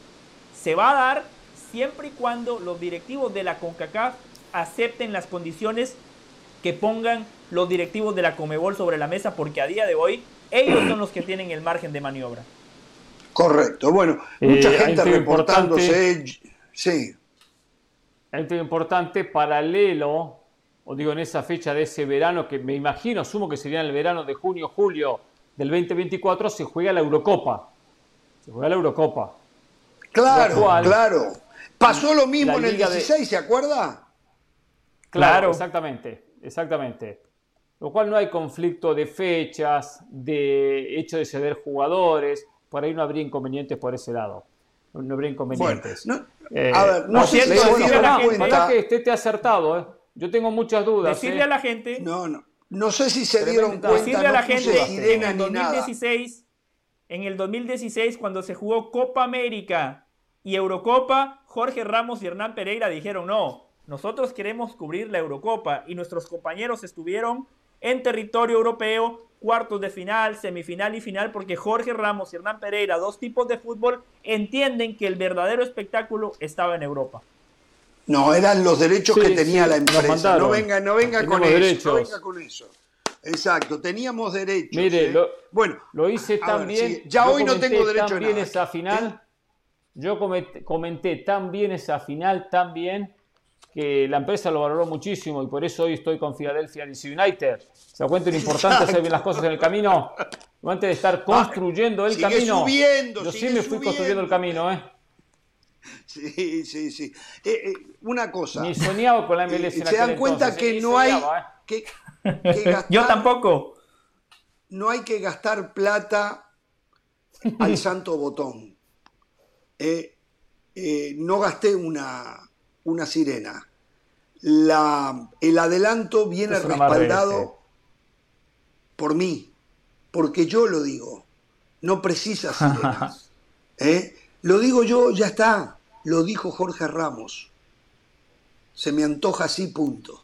Vamos a la pausa. Es así. No, no, es así, punto. Que por El cierto, las próximas dos Es semanas así. los ratings van para arriba, ¿eh? sí, sí, dos sí, semanas de gran contenido, de mucha opinión, de análisis. Nos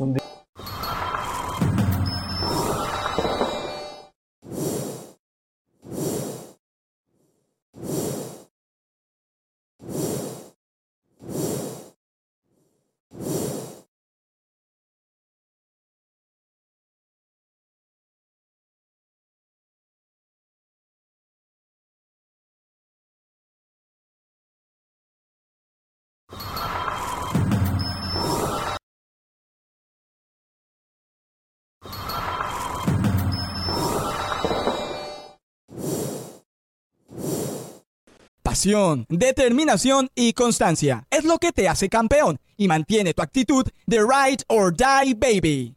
eBay Motors tiene lo que necesitas para darle mantenimiento a tu vehículo y para llegar hasta el rendimiento máximo. Desde sobrealimentadores, sistemas de sonido, tubos de escape, luces LED y más. Si buscas velocidad, potencia o estilo, lo encontrarás todo en eBay Motors. Con más de 122 millones de piezas, siempre encontrarás justo lo que buscas. Y con Guaranteed Fit de eBay, tienes la garantía de que tu pieza quede perfectamente a la primera o se te devuelve tu dinero. Porque con eBay Motors, quemas llantas y no tu dinero. Con las piezas que buscas, a los precios que quieres, tu auto se convertirá en el MVP que te dará el triunfo. eBay Motors. ebaymotors.com. Solo para artículos elegibles se aplican restricciones. Hoy arranca la segunda jornada del fútbol mexicano, ya le vamos a hincar el diente, ¿eh? vamos a hacer un repaso de los partidos más interesantes que hay de la misma. No nos olvidamos. Y quiero hablar del Real Madrid. que tenemos que cumplir. Vamos a hablar del Real Madrid. Más allá de si se va o no se va, eh, vamos a hablar del Real Madrid. Quiero saludar a la gente que se reporta. Augusto Gómez desde Katy, Texas. También a Oscar González desde Omaha, Nebraska. A Rubén Mendoza de Yakima en Washington. ¿A quién más acá? A ver, desde Fresno, Espartaco Pérez Buquet. ¿Quién más? En Torreón, en México. Cosas de fútbol. eh, es en Twitter como se identifica en su perfil. Eh, ¿Qué más? Oh, Als, que nos pide para México. Eso va a ser cuando los cerdos, los cerdos vuelen. ¿eh? Yo, por Neto Yáñez, reclama la presencia de Dionisio Estrada. Ya hace falta en la banda. Si lo sabremos que hace falta. ¿eh? Celta Rubicón se queja, no le gusta que hablemos de la MLS, pero que entiende porque nosotros, dice él, nos arrodillamos, ¿eh? porque si no, no recibimos el salario. Exactamente lo mismo que muchos que se quejan que hablamos de México, pero que tenemos que hablar de México, que es como nos matamos el hambre. La verdad me dan lástima todos ustedes que opinan Pobre de esa gente, manera. pobre gente. Alex, en los Cayos de la Florida, ¿eh? Chapines, ellos molestos con José del Valle. Vaya, deben ser del Barcelona. ¿Por ¿eh? qué? No sé. Tiene motivos. José Brites en Orlando. Florida. Ed, el Chiquieredia, en Atlanta, Georgia. En North Carolina está Alejandro. En Lakeland, en la Florida, Antonio Martínez, señoras y señores. Muy bien, El, ¿eh? el Hablando- país y el mundo se paraliza. ¿Qué? Hablando de Dionisio, ¿se enteraron lo que pasó con Dionisio? No. ¿Qué pasó? ¿No se enteraron? Ah, no, no. no si no se enteró, no se los puedo. No, no, ¿Está bien? Una vez que se entere, lo ¿Está bien? No, no, no, no. Entonces, no, no, si no, no, no, pero espere, no, me deje así. No, está bien, está bien. No me sí, deje está así. bien. ¿Está, bien? Está bien. Está bien. Si no, entonces no puedo yo bueno. informar aquí lo que pasó. No, no pensé que ya era que se habían enterado, pero bueno. O hacemos la página. No, lo voy a llamar. Bueno, lo voy a llamar. señoras señores, un mensaje más. Un mensaje más nada más porque es importante. José Sí. Briñez nos escribe y dice, saludos desde Orlando, Florida. Eh, los veo todos los días. Los dije, Comencé con lo los dije. podcasts. Ah, ya, ya. Ah, perfecto. Es que le quería recordar a la gente que hoy nos ve por ESPN Deportes que estamos en ESPN Plus, que si todavía no se han suscrito a la plataforma, que lo hagan.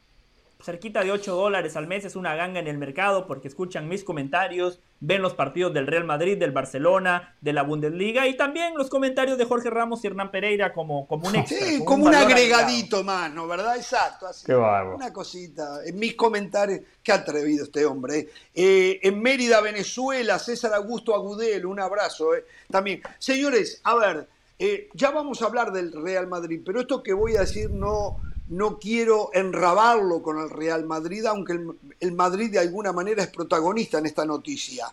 Y es que se da casi por hecho que el Newcastle va a ser una oferta, se empieza a armar este, este equipo Estado también, ¿eh? va a ser una oferta por Marco Asensio. La misma estaría alrededor de los 25 millones de euros.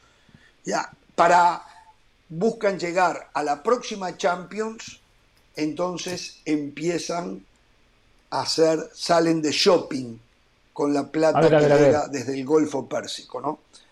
Paremos, paremos un poquito la pelota. Paremos un poquito la pelota. 25 millones. Hasta ahora no han ¿Qué? llevado figuras. Van a llevar a Asensio. Asensio no es un jugador top. Nunca se consolidó en el Real Madrid. Nunca fue la gran figura. Yo aplaudo lo que hace la gente, la gente de Newcastle. No confunda porque venga de dinero del Medio Oriente o de Arabia Saudita y porque su propietario tiene hasta mucho más dinero que los propietarios del sitio, del PSG, que por eso está tirando la casa por la ventana o malgastando. Bien por Newcastle. No. Está armando un equipo. Por ahora figura no llegó ninguna. Contratar a Asensio, contratar algunos refuerzos normales. Así como se arman los equipos. no, no. Digo, Usted no entiende, Pereira. A su edad ya ¿Cómo que no debería de entender. ¿Cu- ¿Qué tiempo hace 25 que usted eh, está en, en el periodismo, de- periodismo de- deportivo? Hace fácil, fácil unos 58, 59 años. Más o menos. Empezó de joven, empezó como, sí. como de 15, empezó. Entonces, los 25 Pereira, empecé, sí. Pereira, no pueden más que eso. Y le voy a explicar para que usted entienda. No puedo en más que eso.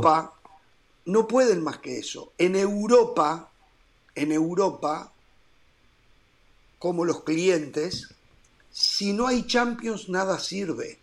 Y el Newcastle no puede reclutar a Cristiano Ronaldo, que hoy está en el mercado, a ver quién es el mejor postor, que todo indica que el Chelsea va a hacer una oferta de 16 millones de euros en las próximas horas, es lo que nos está llegando. Poquita plata, pero bueno, para que juegue la Champions. El Newcastle no tiene acceso a las grandes estrellas. Pereira, piense un poquito. No, sí tiene acceso. piense. No, no, no, no, no, no. No, Piense no, usted. con plata. Ayer hablábamos No, no, que Dybala podía recaer en el Manchester United, que no juega Champions.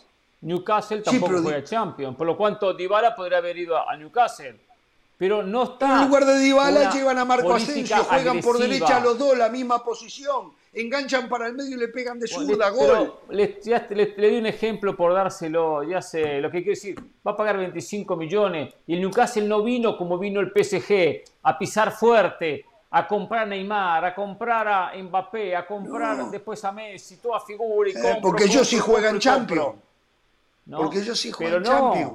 Ellos, Pero ellos ¿saben una cosa? Van a clasificar a Champions. conservadora. Y para el año que viene, dentro de un año, a esta altura, el Newcastle está acabando con el mercado. El Newcastle, dentro de un año, a esta altura, una vez clasificados a Champions, acaban con el mercado. Pereira, piense un poco. No, no. Pereira. O no Pero del Valle, es- o no. ¿Qué, qué es primero, el huevo o la gallina? No sé, no sé, no sé. ¿Cómo clasifican Depende. a Champions con Todavía este equipo? sigo averiguando. ¿Cómo clasifican a Champions ¿Eh? con este equipo? No, va a ver, va a ver, va a No ver sé. usted, va a ver usted. va a Ahí ver. hay otra óptica. Hay otra óptica. La óptica Real Madrid. eh, Marco Asensio le queda un año de contrato. Es el momento de venderlo. 25 millones de euros por un canterano. Me parece que es una muy buena cifra. Además, lo que ya decía Hernán, Marco Asensio nunca se terminó por consolidar. Eh, marcaba un golazo, después desaparecía tres partidos. Es un buen futbolista con grandes condiciones, pero nunca tuvo regularidad. Le faltó constancia, le faltó pesar de manera más continua. En esa posición Rodrigo ha venido creciendo. Lucas Vázquez para esta temporada va a jugar en esa posición porque ha regresado Odriozola y seguramente Odriozola va a ser el suplente de Carvajal como lateral, por lo cual el Real Madrid está muy bien cubierto. Y les reitero lo que les dije hace unos días. Si se va Marco Asensio, Ojo con Paulo Dybala, es el futbolista que el Real Madrid maneja para, para, jugar en esa posición, para competir en esa posición. Y Hernán, usted hacía un comentario muy bueno. Un derecho. Como todos. Que jugaría perfil cambiado. Perdón, un zurdo jugando a perfil cambiado. Dybala es zurdo, jugaría por derecha. Seguro, eso pensaba en Madrid. Pero no quiero hablar de Madrid, quiero el tema, el tema Newcastle.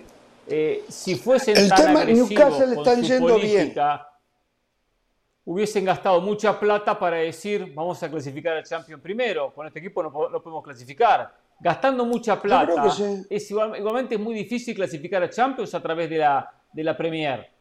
Porque está Más en la Premier. Porque está, porque está el Liverpool, porque está el Tottenham, porque está el Chelsea, porque ya conocemos está el United. Este por sí es difícil para Newcastle.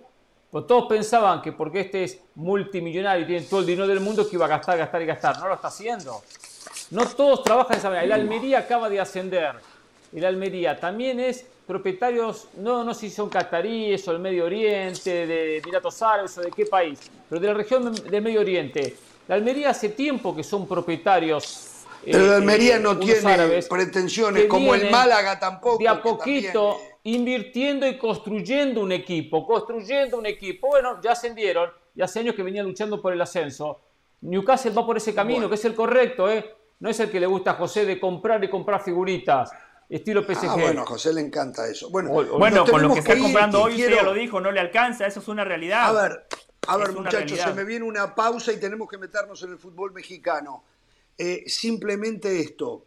Nos están diciendo que Ousmane Dembélé ha llegado a un acuerdo y hay algún flequito suelto para firmar un nuevo contrato con Barcelona. Eh, esto todavía no es oficial. Y ustedes saben que del plato a la boca se cae la sopa, pero lo que hoy nos están, no tenemos a Moisés Llorens que está de vacaciones en algún lugar de aquí de Estados Unidos, eh, eh, me dicen, ah, mire lo que me están diciendo, que está en Los Ángeles, que hoy hasta detuvo el tráfico, la gente pidiéndole fotos, me dice, firmando autógrafos, qué lástima bueno, nos hubiese dicho dónde y nosotros podíamos haber comunicado para que la gente fuera a verlo. Eh, de todas maneras, Dembélé dicen que va a seguir en el Barcelona. Mi pregunta es, ¿seguirá el Barcelona detrás de Rafinha? Por favor, téngale un poquito de amor a la plata, señor eh, eh, Laporta. Laporta. No dilapide la plata no se endeude más. Si no pueden ganar, no ganen, no hagan como otros equipos que ganan a través de la chequera. Por favor, por favor, no sigan. Estoy de acuerdo, ¿eh? por favor, si ya tiene a Dembélé, ya. Renovar a Dembélé, es un triunfo, ¿eh? Renovar a Dembélé es una victoria. Una victoria. Hoy está libre. Pero quiero hablar del Real Madrid. Lewandowski, Ansu Fati no deja dormir a Del Valle. Le, Dembélé, Lewandowski, Ansu Fati no le permite dormir a Del Valle. Vamos a la Por favor. ¿eh? Entramos con México al volver de la misma. ¿Y del Real Madrid cuándo? Más tarde, más tarde.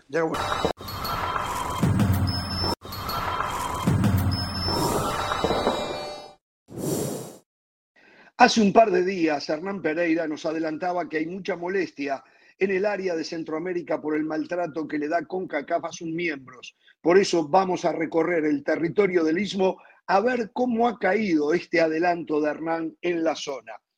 En Guatemala, le pregunto a Milton, ¿hay molestia con CONCACAF? ¿Qué tal Jorge? Buenas tardes, con el saludo también para usted, un gusto pues no sé si la palabra adecuada o si la palabra correcta sea decir molestia, pero sí existe algo que ha existido durante mucho tiempo y, creería yo que esto no es nuevo. Para nadie es un secreto que la CONCACAF es lógico que siempre va a tener, diría yo, hasta cierto punto alguna preferencia o va a tratar de ver, aunque siempre se dice que se mira a todos por igual, pues definitivamente a México, a Estados Unidos y a Canadá por estructura, por la inversión de sus clubes, por las ligas, etcétera, por todos esos factores, pues yo diría que definitivamente no se le puede ver igual a estos tres países como se le podría ver incluso a algunos otros del área de la CONCACAF, por ejemplo, no se puede voltear a ver, eh, sería ilógico por completo voltear a ver a una isla, eh, pues y a su liga y a su infraestructura de la misma manera como se podría ver a estos países. Y pues respecto de lo de Centroamérica, pues no dista mucho, porque la infraestructura de estos tres países es mucho mejor,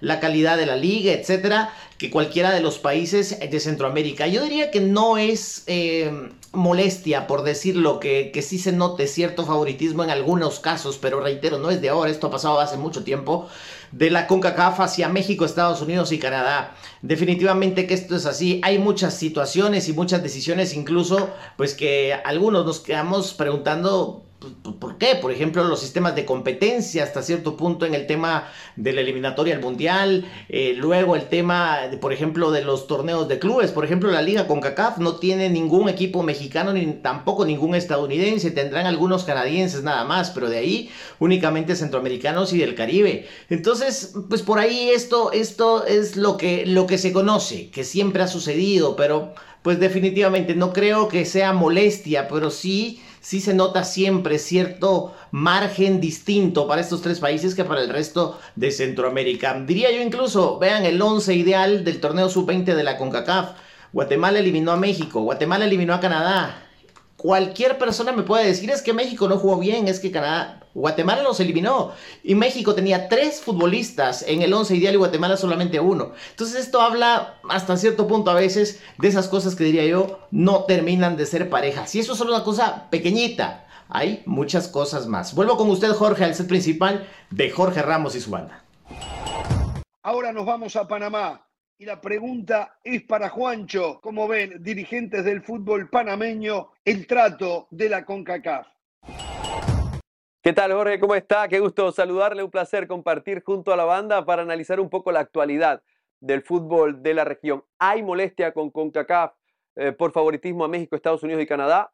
Yo creo que no tanto a México y Estados Unidos, aunque comienza yo creo que a generar cada vez más dudas, sino a Canadá sobre todo a nivel de clubes. ¿Por qué los clubes canadienses tienen cupos directos a la CONCACAF Champions League y no así equipos o clubes de Centroamérica? ¿Por qué una liga que no tiene un alto nivel futbolístico comprobado? ¿Por qué una liga que no compite durante todo el año? ¿Por qué una liga que no tiene un formato estandarizado con el resto de la región recibe cupos directos y no así ligas consagradas, ligas con un nivel futbolístico alto y ligas que compiten año a año en el alto nivel reciben cupos directos. Eso genera una duda importante. Y luego está el tema que genera también una posible molestia o dudas o no tiene contento a diferentes eh, federaciones de la región centroamericana es el reparto de los derechos televisivos de Copa Oro, que no es equitativo y no es moderno. Y esto frena la, el desarrollo del sistema deportivo o el sistema futbolístico en cada uno de estos países. No es un sistema moderno, ¿por qué? Porque el país sede, el país anfitrión, recibe los derechos de, o, cubre gastos con parte de lo que se recibe en derechos de televisión. Esto no ocurre en ninguna parte, solo en Copa Oro. Y esto hace que lo que reciben cada una de las federaciones nacionales sea muy inferior en proporción a lo que se genera en Copa Oro por derechos televisivos. No como pasa en Copa América, no como pasa en Eurocopa y posiblemente en muchos otros torneos que lo reparten, sí, de una manera moderna. CONCACAF tiene interés en participar en Copa América 2024. Las federaciones quieren participar en Copa América 2024, pero aspiran a que el reparto televisivo de este torneo sea impuesto por Comebol y que CONCACAF logre en esa negociación ser parte de lo que generen esos derechos televisivos. Será una dura batalla porque los intereses no están todos alineados. Esa es la opinión que le tengo desde acá, desde Panamá. Un fuerte abrazo, Jorge. Volvemos con ustedes a estudios. Vamos a Honduras y se lo preguntamos a Jenny Fernández. ¿Sienten molestia por el trato desde las oficinas de CONCACAF? Hola Jorge, me da gusto saludarle a usted y a toda la banda. A mí me parece que el malestar es más a nivel de aficionados y de medios de comunicación, porque los dirigentes se están acomodando a este sistema dictatorial por parte de la CONCACAF, que es similar al de la FIFA, donde se va a las reuniones, pero ya se lleva un machote de lo que se va a aprobar. No se le pregunta, porque es que el que no esté de acuerdo simplemente se queda eh, fuera de los beneficios que puede tener. Y es que dicen que las argollas no son malas, lo malo es estar fuera de ellas. Parece que estos dirigentes lo están entendiendo así y simplemente van y dicen amén a todo lo que propone el presidente de la CONCACAF, que bueno, claramente tiene sus favoritos. Y entendemos lo de Estados Unidos y lo de México porque son las gallinas ahora de los huevos de oro de la CONCACAF ambos países. Pero lo de Canadá no lo entendemos porque futbolísticamente la liga canadiense no es que está eh, más arriba que otras ligas de Centroamérica. Entonces ahí viene un malestar y un reclamo porque a nivel de nuevo formato de la Liga de Campeones de CONCACAF, de equipos, el tema mundial, se está beneficiando a Canadá y se le está tomando como uno de los favoritos por ser el país donde el presidente administrativamente está llevando las riendas de la región. Pero es que, Jorge, no sé si no lo están viendo así ellos o no están entendiendo que el hecho de tener a estos tres países, tener favoritos, partirse el pastel en tres pedazos y darle solo las migajas, como decimos popularmente, a Centroamérica y al Caribe, no están beneficiando a la región, están haciendo que siga, siga estancada Centroamérica y el Caribe como tal. México pide, eh, pide jugar en la Conmebol, pero es que eso no es posible. ¿No sería más beneficioso para México, Estados Unidos, que el presidente de la CONCACAF no viera como favorito a estos tres del norte que tienen la infraestructura, la plata, sino que se distribuyera un poco más de dinero o fuese más inclusivo los eh, torneos para que los equipos y las selecciones crezcan su nivel y puedan aportarle competitivamente más a estos tres países del norte. Entonces, sí creo que el malestar es con los dirigentes que se han acomodado a este nuevo sistema, a este nuevo formato, que no están levantando la mano, que no están exigiendo porque las cosas sean mejores para la región, sino que simplemente se están acomodando a los intereses de unos cuantos y el daño que le están haciendo no es un tema de Centroamérica o del Caribe, es un tema de la CONCACAF. Se está estancando la CONCACAF porque el resto de sus países no están recibiendo el apoyo o no están, digamos, eh, o no se está tomando decisiones para beneficiarlos a ellos también. Eso o por ahí me parece, Jorge, que pasa el malestar, pero es más a nivel nuestro. Es más de exigir por parte de nosotros y de los aficionados que estas cosas no están bien y que no están beneficiando a lo que es el fútbol de esta región, Jorge. Gracias, Jenny. Pasamos a El Salvador, ¿eh? con Mauricio Rivas. Y allí le digo, Mauricio, la bienvenida. ¿Cómo se maneja el tema de cómo CONCACAF los está tratando? ¿Qué tal, Hernán? Saludos a toda la banda en directo desde El Salvador. Un abrazo para todos. Pues yo no sé si realmente en El Salvador hay un tipo de molestia de parte de la Federación Salvadoreña de Fútbol con CONCACAF. Es que realmente pesa más una pluma que lo que puede pesar la Federación Salvadoreña de Fútbol en la Confederación es que siempre le han pasado por encima y ni siquiera tiene lobby. Anteriormente, el, su presidente, el presidente anterior, Jorge Alberto Cabrera Rajo, que estuvo durante bastante tiempo dentro de la Federación Salvadoreña de Fútbol, o por lo menos un tiempo importante, logró tener peso a nivel de CONCACAF, logró tener la posibilidad incluso de poder ser parte de la comisión de CONCACAF. Lamentablemente, pues ya no continuó más en el fútbol. Y bueno, ahora realmente yo creo que la Federación Salvadoreña de Fútbol que dirige Hugo Atilio Carrillo ni se da cuenta de lo que pasa en CONCACAF. No se da cuenta porque, porque no hay ningún tipo de eh, declaración al respecto, porque no hay un tipo de molestias. Creo que demasiados problemas tiene también la Federación Salvadoreña de Fútbol en cuanto al tema de sus credenciales, el tema de la Ley General de los Deportes y lo que podría venir si en este caso hay una intervención del Estado cuando todo termine en cuanto al tema de credenciales de gobernación, en cuanto al gobierno de la República el 30-31 de julio, ¿no? que viene una nueva elección del eh, nuevo Comité Ejecutivo de la Federación Salvadoreña de Fútbol en una Asamblea General, la cual ya tiene también reelectos a sus eh, miembros y muchos parte del actual comité ejecutivo de la federación, situación que podría ser que la misma gente se encuentre en el mismo comité ejecutivo, incluso hasta con los mismos cargos o con diferentes cargos. Pero no hay un pronunciamiento oficial, Hernán, de parte de El Salvador en cuanto al tema de CONCACAF. Se puede decir que a lo mejor está molesto, pero aquellos países de Centroamérica a lo mejor que pesan muchísimo más. El Salvador no pesa más en CONCACAF, nunca lo ha hecho de gran manera. Sí ha tenido algunos actores importantes haciendo lobby, pero desde que llegó este comité, pues pasa desapercibido El Salvador y nada más está ahí para tratar de votar en cuanto al tema de FIFA, para tratar de recibir nada más los fondos de FIFA, pero nada más para eso, Hernán. Acá no hay ningún tipo de pronunciamiento de molestia en cuanto a la CONCACAF. Lo hubo en su momento con el tema del cambio de formato octogonal después de que se iba a jugar un hexagonal, hexagonal donde la selección salvadoreña de fútbol estaba clasificada. Después de eso, Hernán, Aquí no se ha dicho absolutamente nada. Parece que hay demasiados problemas entre los jugadores, entre el comité ejecutivo, entre los equipos de la primera división y entre el gobierno de la República y su ley general de los deportes que se tiene que hacer efectiva a partir del 30 de julio, la cual todavía la federación y algunos equipos no han homologado la ley, no se han adscrito a la ley porque esto sería una intervención al Estado hay artículos que contravienen en cuanto al tema de la ley con los estatutos de FIFA. Es lo que le puedo decir desde El Salvador. Le mando un abrazo fraterno a usted y a toda la banda. Gracias, Mauricio. Vamos a ir cerrando en Costa Rica. Stephanie Chaverri, ¿cómo ven el manejo de la CONCACAF para las elecciones del Istmo Centroamericano? Gracias Jorge, un gusto saludarte de Costa Rica, a vos y a todos los que nos acompañan en el show de hoy.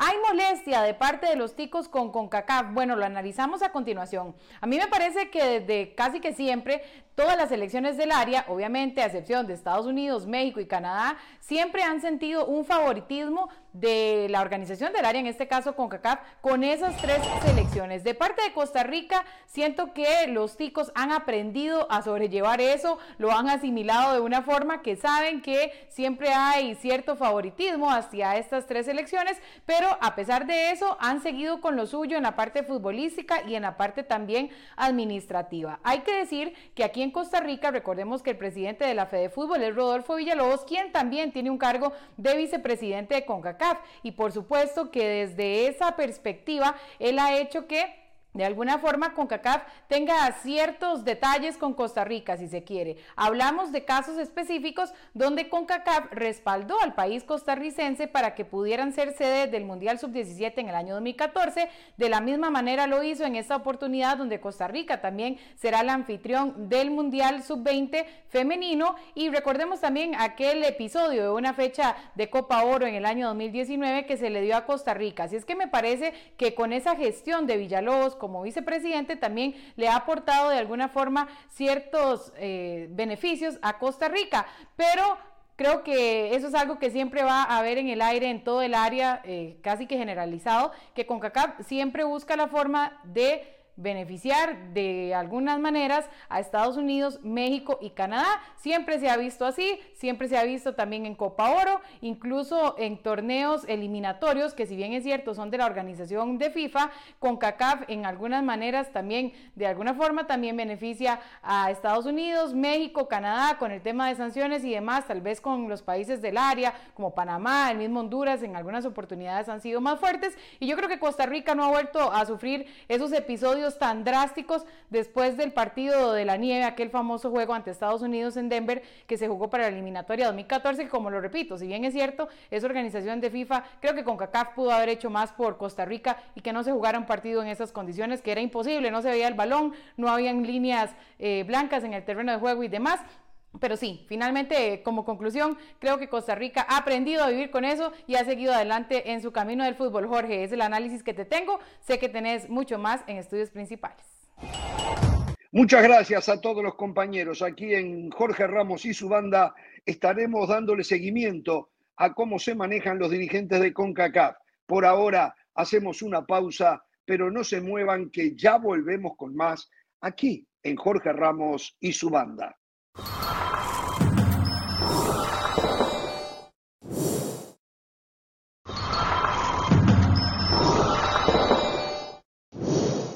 Bien, vamos a continuar en Jorge Ramos y su banda, pero ahora hablando de la jornada que arranca hoy con tres partidos, Mazatlán frente a Tigres, Puebla, Santos Laguna y Cholos de Tijuana frente a Bravos de Ciudad Juárez. Por cierto, como noticia lo de Bravos, solamente falta un acuerdo entre los dos equipos, Juárez y Toronto, para que Carlos Salcedo regrese a la Liga MX. Fue muy corto el vuelo por la MLS en esta segunda oportunidad. Él ya había jugado en el equipo del Salt Lake, eh, pero bueno, no sabemos qué es lo que pasó para un tan rápido. ¿Cómo le van a pagar?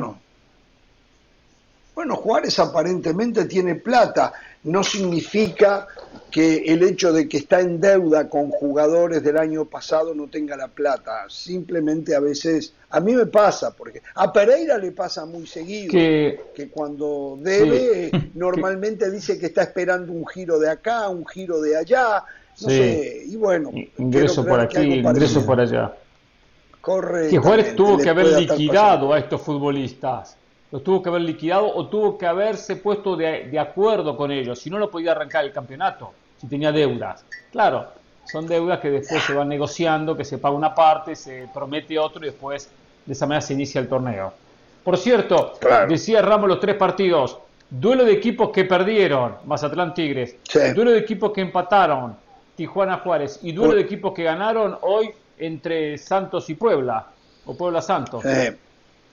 Lo, de Puebla, desde la concepción del fútbol, sigue siendo fantástico. Cambian los hombres, le sacan hombres. No solo que cambian, le sacan aquellos que son los mejores, con la excepción hoy de Maxi Araujo, que se daba por descontado llegaría a Cruz Azul, pero en línea general le sacan. Sin embargo, eh, la idea de fútbol está totalmente plasmada en el plantel de Puebla. Los otros días así ocurrió, hoy tiene un partido más complicado eh, frente a Santos Laguna que viene de ganar, que viene de ganarle a Monterrey nada más ni nada menos por cuatro goles a tres. Igual, en Fentanes tiene que haber una preocupación enorme que, enorme que se comió tres goles. Eh, y Puebla es un equipo que llega al gol.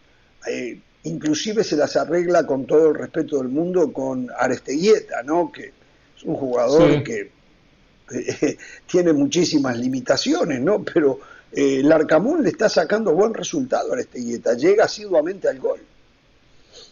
Y este Puebla no está tan desmantelado en comparación con el torneo pasado, porque siempre pierde 3, 4 jugadores claves, fundamentales, como en su momento Reyes, Salvador, no Israel, porque Israel sigue, que se mencionaba que podía ir a la América y sigue en el equipo, eh, eh Tabó, eh, tantos jugadores que se han ido en diferentes momentos. Digo, hoy podemos ver un pueblo hasta más competitivo que el torneo pasado porque hay continuidad a, un grupo de jugadores, sumado a la continuidad del técnico. Partido interesante, habrá que ver Santos eh, si está a la altura de lo que mostró en el fin de semana pasado un partidazo contra Monterrey, por lo menos partidazo en goles, con muchísimos errores, muchísimos errores, o si se le complica a este Puebla, que, que lo veo para, para estar arriba, ¿eh? no por supuesto para estar luchando por el primer segundo puesto, pero digo por lo menos para ser protagonista como los torneos pasados, con el objetivo liguilla, con el objetivo liguilla, hoy, precisamente por esa bien, pero hoy, a un trabajo muy bueno. Pereira, hoy ya no se puede hablar de un equipo con objetivo liguilla.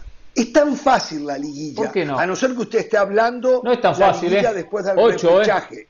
No, yo no hablo de repechaje. Esa es la que usted habla. El objetivo, seamos muy claros. Ah, Vamos a ser claros. Objetivo liguilla, objetivo repechaje. Objetivo liguilla terminó entre los 12 mejores.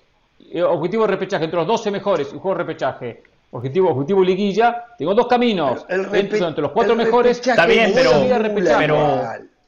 pero, dentro de ese camino, si termina, si termina décimo segundo, gana el repechaje y llega a la liguilla, Está bien. usted cumplió entonces.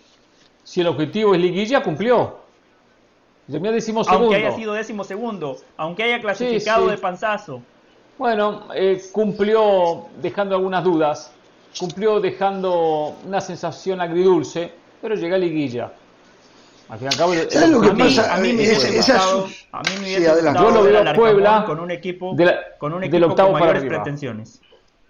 Perdón, sí, José, sí. No, yo también lo veo, yo a Puebla lo veo entre el sexto y octavo lugar, por lo que ustedes hablan, continuidad, trabajo del técnico, pero a mí particularmente me hubiese gusto, perdón, me hubiese gustado ver al Arcamón en otro equipo. En un equipo que realmente tenga pretensiones de títulos, porque Puebla va a ser más de lo mismo. Protagonista, va a jugar bien, va a llegar a la liguilla y después chao, no, no tiene para más. Bueno, pero no se le puede reclamar al técnico para más. Eh, eso está claro. Yo todavía a mí no me termina de cerrar lo del Arcamón y su continuidad en Puebla. Eh, al comienzo de la temporada, Larcamón podría haber dirigido al equipo que él hubiese elegido, hasta el Cruz Azul, si él hubiese levantado la mano. Eh, ¿Qué es lo que lo retiene, lo sostiene en Puebla? No lo sé, eh, me gusta lucubrar, lo dije en su momento, yo creo que el negocio para el Arcamón está en llevarse una comisión de aquellos jugadores que logre levantar, que los pueda poner en el mercado y que Puebla los pueda vender. Tal vez allí está la gran diferencia económica que pueda hacer Arcamón. Reitero, nadie me lo dijo, no es información, es mi imaginación y no la critico, ¿eh? está bien, porque es por plata, es por plata y de repente de esa manera gana más plata que yéndose a dirigir un equipo con pretensiones y que si se pierden tres partidos eh, lo corren. En Puebla si pierde tres, cuatro partidos no lo van a correr. ¿Eh? ¿Está de acuerdo usted conmigo? Eso quizás acontezca. Pues, pues, yo, yo, veo quizás por ese lado, dice, a otro equipo tengo que ganar. Eh, estoy en la etapa del periódico todas las semanas. Si no gano me critican, me sacan, me cuestionan, me ponen en el saca técnico. Y acá estoy tranquilo. De repente sabe que es muy joven, tiene toda una carrera y prefiere hacer ese, eh, ese tipo de trabajo. También quizás es un estilo Marcelo Bielsa. No, no le gustan los retos de equipos importantes con obligaciones, prefiere equipos de mitad de tabla hacia abajo, ¿no? Entonces lucho por, ¿por qué? Por tener un campeonato más o menos, por llegar a una liguilla, y con eso cumplo. Tipo como pasó Marcelo Bielsa, que nunca agarró un equipo con grandes pretensiones, sacando lo que fue la selección argentina, ¿no? a mí no me queda esa sensación. Cuando, cuando lo entrevistamos aquí en Jorge Ramos y su banda, a mí me quedó la sensación de que es un técnico con grandes pretensiones, que claramente quiere seguir dando pasos hacia adelante, dirigir a otros equipos. Quizás el timing no fue el mejor. Se hablaba del América, pero yo creo que Santiago Baños hasta de Chivas, América no contaban, no contaban con que el Tan Ortiz fuese a hacer el gran trabajo que hizo. Lo tomó en la última posición de la tabla general. Lo terminó Cuarto, lo metió a la liguilla eliminando justamente al Puebla del Arcamón y pierde en semifinales contra un muy buen equipo de Pachuca que tiene un gran entrenador como Guillermo Almada. Me parece que por eso el América ya no fue por el Arcamón. Bueno, hablamos de eh, Chivas. Partido... Hablamos de Chivas. Sí. Habla de los tres partidos de hoy. No, como nunca hablamos no, de No, no, no, hable de Chivas, hable de Chivas, hable de Chivas, hable de Chivas, vamos. Por cierto, hoy operaron a JJ Macías de siete a nueve meses para recuperarse de los cruzados. Dice que la operación fue un éxito. ¿eh? Pero hable, hable de Chivas, adelante. Chivas recibe a San Luis, tiene la fortuna de volver a jugar en condición de local, es una ventaja, empató 0 a 0 con Bravos en el debut y espero una victoria del rebaño sagrado, que ya llega con la obligación de ganar. Ya no puede hacer lujo de volver a perder puntos en condición de local. Un Chivas que nos demostró frente a Juárez con él le faltó generación, le faltó definición, le faltó la finalización de la jugada. No tuvo mucha generación de fútbol, porque a veces decimos este equipo no mete goles porque no genera, o algunos porque no define. El equipo generó mucho, al punto que le anulan dos goles por diferentes situaciones, ambos bien anulados, una mano y una posición adelantada. Pero lo que tiene que encontrar es, el equipo es definición.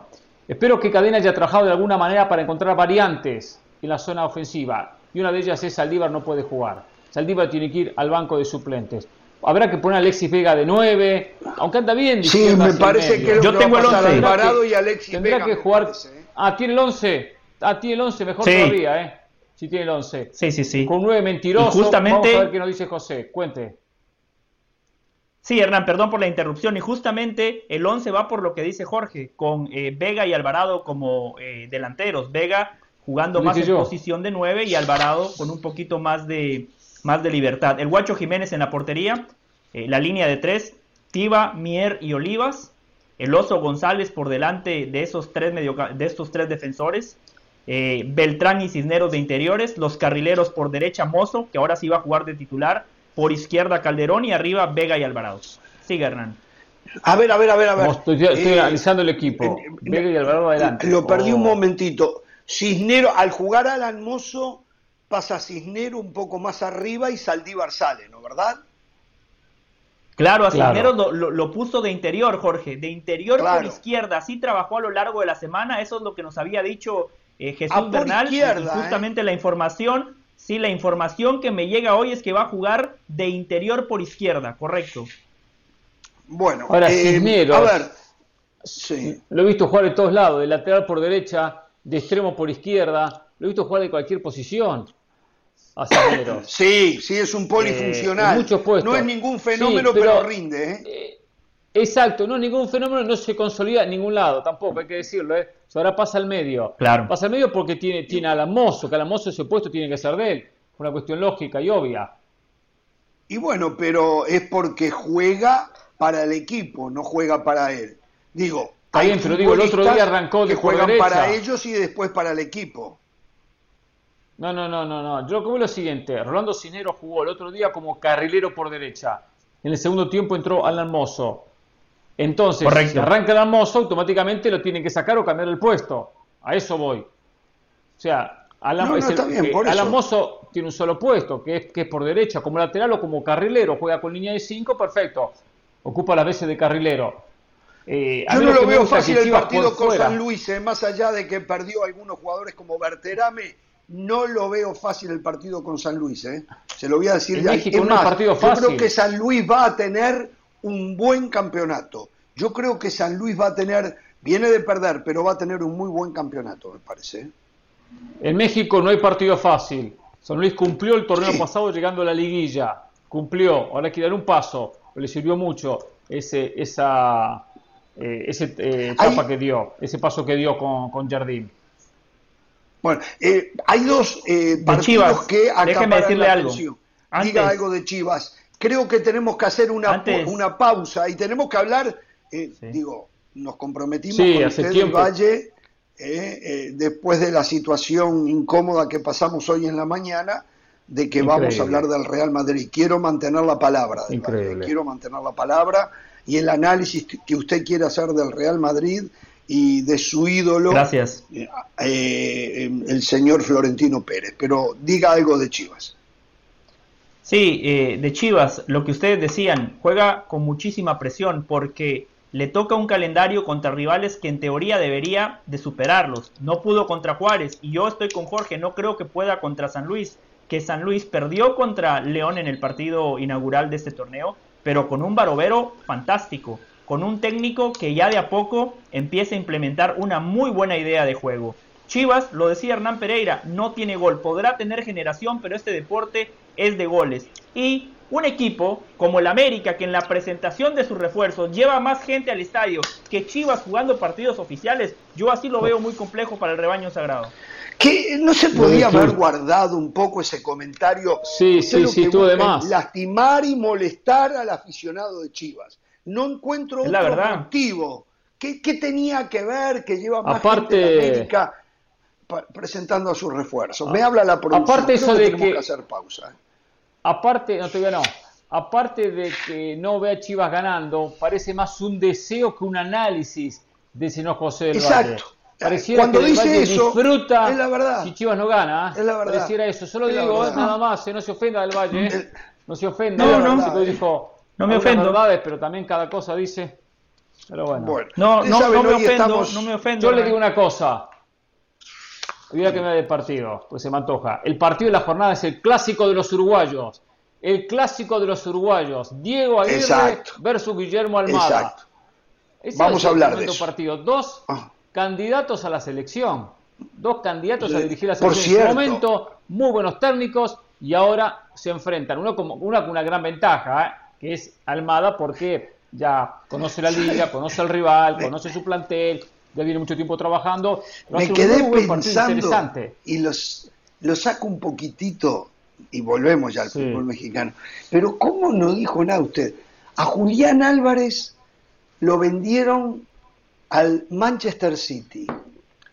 Para usted debería de jugar como mínimo junto a Haaland. Y si hay que tomar una decisión en lugar de Haaland, y Haaland que espera en el banco, frente a Vélez lo agarró Matías de los Santos se lo comió tiene dos que ver? panes. Estamos hablando de la a Liga Julián MX, ¿qué Álvarez, Matías ver? de los Santos, ¿Qué producto del? Danubio Fútbol ¿Qué Club? Qué producto de la ¿Por cantera qué no habla? inagotable ¿Por qué del no Danubio habla? Fútbol Club. Lo agarró a Julián Álvarez. de la Liga lo no. Mira, hágame un favor. Ah, quería no, me- facturar, no quería el- facturar. por el bien suyo le digo y por el bien del programa, no mezclen los temas. Sigamos con la Liga Sí, MX, por favor. Está bien, sigamos, Liga sí, MX, claro, por está bien, sigamos con la liga. Exacto, lindo de partido, este, ¿eh? tipo lindo de este. partido con Cruz Azul Pachuca en escena, con dos técnicos, eh, uno probado en México, como lo decía señor Pereira, eh, hablamos de Guillermo Almada, el otro con una trayectoria internacional importante, como es la de Diego Aguirre, que ha dejado las primeras muestras eh, de manera positiva e ilusionante para la máquina cementera, dos técnicos muy estudiosos, un plantel riquísimo como la máquina, aunque todavía le faltan algunos refuerzos, un equipo más acotado pero bien aprendido de lo que quiere su técnico como lo es Pachuca y una idea futbolística que mm, tiene similitudes, siempre mirando el arco de enfrente. Es una invitación a sentarse frente al televisor, ¿eh? Sí, la verdad que sí. Yo veo favorito a Pachuca porque Guillermo Almada tiene más tiempo trabajando, porque es un equipo que sabe perfectamente a lo que juega, que hay un libreto, un libreto que es interpretado a la perfección por los futbolistas, que se adapta a distintas situaciones que le pueda presentar un partido de fútbol con Nico Ibáñez, que arrancó el torneo como terminó el anterior, fino de cara al arco. Guillermo Almada, cómo ha recuperado a Avilés Hurtado. ¿Recuerdan el Avilés Hurtado Sí. que jugaba en show, los que lo ficha rayados? Ese Avilés Hurtado es el que estamos Sí, viendo. pero Después, en, en la Kevin final Álvarez. se cayó eh, frente al Atlas, se lo dije yo a Guillermo Almada. Y eh. bueno, en la final como- se cayó como como le Romario pasa- Ibarra también, Claro. que todavía Como no le pasa a la no mayoría de los colombianos, Jorge, ¿por qué le extraña? En partidos importantes generalmente no ofrecen su mejor versión. Jugadores mexicanos como Kevin Álvarez, como Luis Chávez, que se están jugando eh, un lugar en la lista final para el Mundial de Qatar, también juegan con esa motivación. Lo de Cruz Azul, ya Hernán en la clase táctica nos decía que juega Diego Aguirre y en la primera jornada a mí particularmente me sorprendió porque en poco tiempo de trabajo ya Diego Aguirre plasmaba en la cancha lo que Hernán Pereira nos explicaba que busca el técnico uruguayo conceptualmente. Rotondi, un muy buen refuerzo, eh, que puede jugar por ambos costados. Habrá que ver qué lugar ocupa Charlie Rodríguez, porque tomando en cuenta los refuerzos que empiezan a llegar, Charlie Rodríguez no sé si vaya a ser un titular indiscutido, tomando en cuenta el esquema, ese 4-2-3-1 que le gusta a Diego Aguirre. Yo para mí está en duda lo de Charlie Rodríguez. En cuanto Sí, llegue Carneiro, si es que llega, que sigue sin llegar, ¿eh? atención, ¿eh? no firma Carneiro todavía, todo lo dan por hecho, pero no firma. Diga algo, Pereira. No, iba a decir, Ángel Romero no lo va a sacar, que sería, No. sería ese jugador a salir. Hizo goles en los dos partidos, contra Sí. Atlas y en este partido contra Tigres. Y por lo menos está, está levantando. No hay muchas posiciones. Tiene que jugar como segundo contención de repente y salir desde atrás. Es una posibilidad. Bueno, eh, vamos a ir a la pausa en un ratito, vamos a hablar del Real Madrid 2.0 de José del Valle, pero creo que queda más todavía el fútbol mexicano, ¿no? Como Bueno, queda Monterrey América, ¿eh? Queda Ese es el otro partido de la América. jornada. Ese es el Monterrey partido de la América, un gran partido. ¿eh? Ot- Otro, otro sí. partidazo. Con- aparte- bueno, con necesidades, o sea, con planteles, con obligaciones los dos y con esa necesidad de puntos. Entre los dos sumar uno solo, pierde Monterrey, empata América, lo cual empieza esa obligación de acomodarse y empezar a sumar. Partidos interesantes. Monterrey de la manera que bueno. perdió, si llega a perder de nuevo, atención, escucharemos voces que pondrán en duda la continuidad de Bucetich. Vamos a la pausa, volvemos.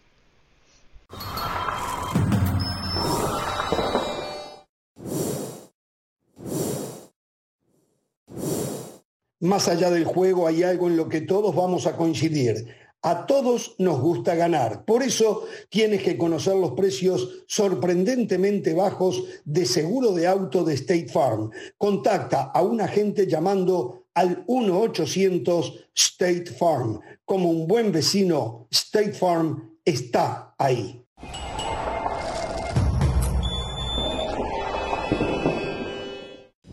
Seguimos en Jorge Ramos y su banda. Recuerden que ESPN Plus tiene todo lo mejor del mundo del deporte. Ahora vamos con Pilar Pérez para ver qué hay en el mundo de otros deportes. Adelante, Pilar. Gracias, feliz fin de semana. El saludo para todos en la banda y para los que nos sintonizan a través de ESPN Plus. Buenas noticias para los amantes de la pelota caliente, pues se hizo oficial que regresa el Clásico Mundial de Béisbol en el 2023. República Dominicana, Puerto Rico y Venezuela formarán parte del grupo de la muerte de este quinto Clásico Mundial de Béisbol que se va a realizar del 9 al 21 de marzo del próximo año en cuatro ciudades de cuatro países, informaron los organizadores. En esta quinta edición del torneo, las naciones más importantes que tiene el béisbol van a participar. 20 países, cuatro más de los que hubo en las cuatro ediciones anteriores, y las 16 selecciones que vimos en el 2017 como Australia, Canadá, China, Taiwán, Colombia, Cuba, República Dominicana, Israel, Italia, Japón, Corea del Sur, Países Bajos, México, Puerto Rico, Estados Unidos y Venezuela se van a unir a otros cuatro participantes que saldrán de dos eliminatorias pendientes que todavía están por realizarse, de las cuales les traemos toda la información en otras ediciones. Así que hay que estar muy pendientes de este Clásico Mundial de Béisbol. Hasta aquí los detalles, pero les recordamos que toda la acción de la Liga MX la pueden disfrutar a través de ESPN Deportes el próximo 16 de julio. Santos recibiendo a Chivas a las 7.30 del Este, 4.30 del Pacífico. Ya lo sabe, a través del líder mundial en deportes. Continuamos con más aquí en Jorge Ramos y su banda.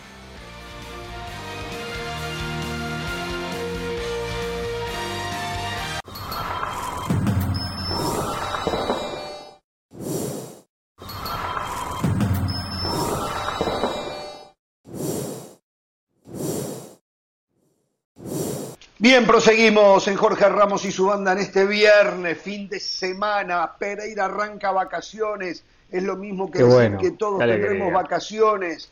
Exactamente. Y recién decíamos que el, América eh, visitando a Monterrey es un partidazo, pero eh, estoy con dos personas que están acostumbrados a hablar y sentir por equipos populares.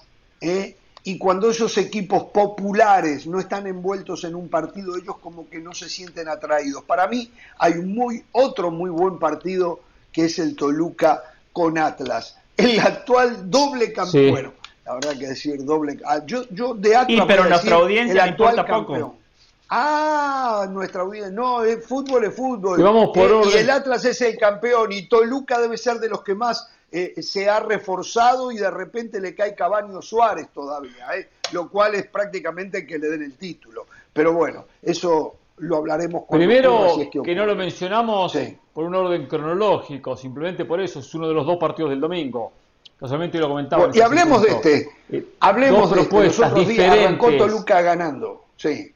Se arrancó ganando con un equipo ofensivo desde la idea de Nacho Ambriz, de, propuesta, muy ancho en el ataque. Leo Fernández eh, haciéndola así de chiquita de nuevo, ¿eh?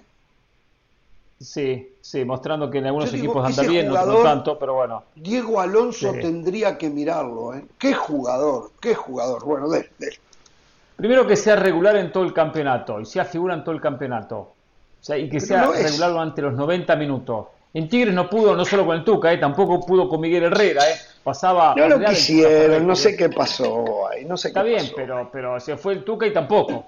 Lo cierto, pero bueno. En Uruguay siempre fue regular. En Uruguay siempre fue regular a notable. En Toluca la rompió. En la Liga Uruguaya. En Tigres es cierto. Ahora, vamos a destacar más lo que no, hizo en Tigres de todo lo que hizo en el resto de su carrera. Eh, qué lindo. Solo digo una eh, cosa, no nos agarremos, no nos agarremos por, por las jugadas que muestra Sport Center. Porque las jugadas de Sport Center muestran las jugadas técnicamente Pereira, yo lo sigo. Técnicamente tienen grandes condiciones. Hay que, es de los jugadores la gente, que me en Toluca, a mí a dejar de lado la familia para verlo, Pereira. Vale la pena verlo. En aquella etapa con Toluca, el Chepo de la Torre, que lo sacó más de un partido, decía, lo saqué porque no está jugando bien. Y después decía, ¿por qué lo sacas si es un golazo? Pero no nos quedemos con el golazo, vamos a quedarnos con el rendimiento durante 45, ah, 60, no, pero lo más importante no es ganar, según usted y el otro personaje. Pero eso es otra historia, estamos hablando de un futbolista. Ah, Qué bueno, partidazo. Un equipo, el mejor equipo defendiendo de la liga, Atlas, defiende muy bien. No es que defiende atrás, defiende en toda la cancha. Achica excelente bien los espacios, complica a cualquiera. Contra un equipo de una gran propuesta ofensiva como el conjunto de Noche en. Coincido que va a ser un muy buen partido. Por cierto, información, hay que ver... ya voy José, información. Atlas le dio de baja a Manotas, el colombiano que había contratado de la MLS, grave lesión, le dio de baja para tener un cupo de eh, futbolista no mexicano libre. Habrá que ver si trae a alguien o no, pero lo querían tener libre. Adelante. Sí, esa lesión que sufrió contra el América, qué triste, ¿no? Eh, lo del Atlas, habrá que ver si está Julio Furch y si está, en qué condiciones está. Porque Atlas para atacar necesita Julio Furch. Todo el ataque del Atlas pasa por lo que hace Julio Furch con la pelota y sin la pelota. Con la pelota le tiran el pelotazo largo para que gane por arriba, para que peine el balón y le pueda generar algún espacio a Quiñones. Cuando le dan la pelota al pie, para que aguante el balón de espaldas a la portería y que le permita a los futbolistas de segunda línea llegar y asociarse con él. Cuando no está Julio Furch, al Atlas le cuesta muchísimo contra el América. Tuvo un par de llegadas, pero justamente fueron propiciadas por malas salidas del América, por pelotas que el América perdía en zona defensiva. Y Quiñones, por cierto, no estuvo fino, porque tuvo dos chances muy claras contra el América, pero no pudo. Sin Julio Furch, a este Atlas, yo le veo poco protagonismo. Una plantilla corta, un torneo comprimido. Yo no creo que al Atlas con este núcleo de 14, 15 futbolistas le vaya a alcanzar para sostener lo que ha venido haciendo el último año? Eh, no, estamos de acuerdo. Si tiene un, plantel muy acotado, muy reducido, eh, cualquier lesión lo descompensa. Eh, lo de Furch, estoy de acuerdo, es importantísimo. Aprovecho para decir, porque sé que en mi ausencia se habló del tema, yo no veo a Furch en la selección. Para mí no es ninguna solución a la selección. ¿eh? Después podemos discutir si es mejor o no que Funes Mori, pero no es solución. Aquellos que piensan, oh no, ahora hay que llevar a Furch, se equivocan. Furch puede jugar en el Atlas.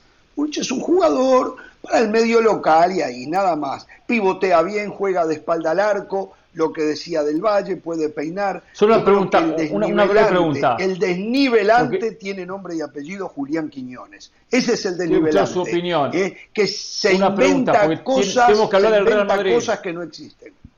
O sí, porque si no, pregunta. Y si lo dejamos que si renuncie y que se vaya. Sí. Sí, también que se vaya, sí, no me importa. Eh, si los dos estuviesen a la misma condición física y también, por supuesto, de documentación, Julio Furch o Funes Mori a la selección, Ramos? Eh, solo una palabra, una respuesta, ah, nada más. Eh, Funes Mori, Funes Mori.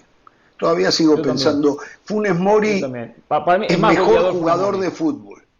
Eh, y es mejor jugador de fútbol Funes Mori, que no es ningún fenómeno tampoco, ¿eh? pero es mejor jugador de fútbol Funes Mori que Julio Furch, en mi opinión. ¿no? Entonces, TikTok, TikTok. a ver, Atlas puede tener ilusión de triunfo sin Furch. Atlas tiene prácticamente cero posibilidad de triunfo sin Quiñones. Julián Quiñones está saludable y el acompañamiento de Chalá por izquierda es fundamental. Estos jugadores están muy por encima de la media hoy en el fútbol mexicano. Es más, Jorge pensaba que Quiñones se iba, eh, que lo vendían Ah, basta, de Toluca, de Atlas, de, Juárez, de Mazatlán, de Puebla. La gente quiere que hablemos de América Rayados o del Real Madrid. A ver, América Rayados. América. Eh, de nuevo. Aparentemente jugaría Jonathan no Madrid. izquierda con la lesión de Roger Martínez y habrá que ver quién es el 9, si va a ser Federico Viña o Henry Martín. Eh, Federico Viñas Martínez no va. Federico Viñas no, no tengo la información. Federico le creo. Le creo. Y también habrá que ver si va a jugar Araujo o se va a quedar con Lara y Cáceres. Jugaron muy bien Lara y Cáceres. Lo de Lara los otros días fue una gratísima revelación. Habrá que ver si no fue un, un, buen día y nada más, o si ese es el nivel. Si ese es el Le nivel, tengo el 11 de la América. América tiene zaguero para años, ¿eh? A ver, deme el 11. Guillermo Ochoa va a jugar en la portería. Los centrales van a ser Néstor Araujo y Cáceres, respondiendo a la primera interrogante que tenía Jorge Ramos. Laterales, Layun. Estoy viendo acá porque no me la mandaron en orden. Eh, en la mitad de la cancha jugará Pedro Aquino. Exacto, no, no, no, no la pararon. ¿Quién es el, lateral, por, izquierda? Fuentes está ahí. Por Dijo izquierda, Layun y quién más. Fuentes. Es que tampoco veo a Fuentes en esta alineación. O Reyes. Reyes, me manda Salvador Sánchez. Reyes que regresa. Me Está mandan Sánchez. Ochoa, Layun, Sí. Araujo, Cáceres, Aquino, Jonathan, Diego Valdés, Cendejas, Cabecita Rodríguez y Viñas. Sí, falta, faltan jugadores ahí, claro. Claro, Ahí falta, Sí, ¿no? falta, falta un falta un lateral. Me Si va a tener un informante y lo va a llevar a comer, como me dice usted que lo tiene que llevar a comer a, a menudo, dígale que a partir de ahora va a ir a comer Sí. hamburguesa. Eh, no le puso el lateral. Va a ser Fuente, Luis Fuente seguramente. Entonces, mire, línea de cuatro, Ujú. Layun, Araujo, Cáceres Fuentes, Aquino en el medio, ayúdeme. eh, Con, Con eh, Jonathan. Jonathan. Jonathan dos Santos. Con Jonathan. con, con Jonathan dos Santos. Ok, y después. Eh, Cendeja por derecha. Y falta. ¡Ah! Y Diego Valdés. Sería el tercer volante. Diego ¿no, Valdés. O el media punta. Por derecha punta, por sí. izquierda Cabecita y el punta para Federico Viña. Ese sería el equipo. Correcto. Perfecto. Es correcto. Bueno, y Monterrey. Y lo de Monterrey, no sé, yo los otros días lo vi, después hizo cambio, lo de Pizarro que no entró de titular, la verdad no ha cambiado en lo absoluto el nivel que había mostrado acá en el Inter Miami, ¿no?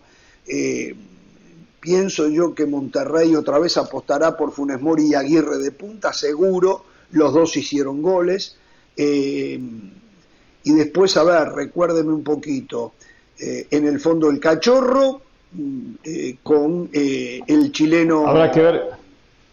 el chileno habrá que ver qué Vega. Sebastián. Vegas. Sebastián Vegas. Exacto, exacto. Sí. Eh, lateral por izquierda, Gallardo, lateral No, el otro por día, el, otro día jugó Aguirre. El otro Aguirre, Aguirre verdad. por derecha Y puso por a Estefan derecha- Medina. Estefan Medina. En el medio sector, usted que tiene mejor, una memoria más fresca que yo, 10 años menor que yo. Y Romo. eh, eh, R- que fue el titular, eh, fue el volante central, Luis Romo. Claro. eh. Eh, ¿Quién más lo acompañó?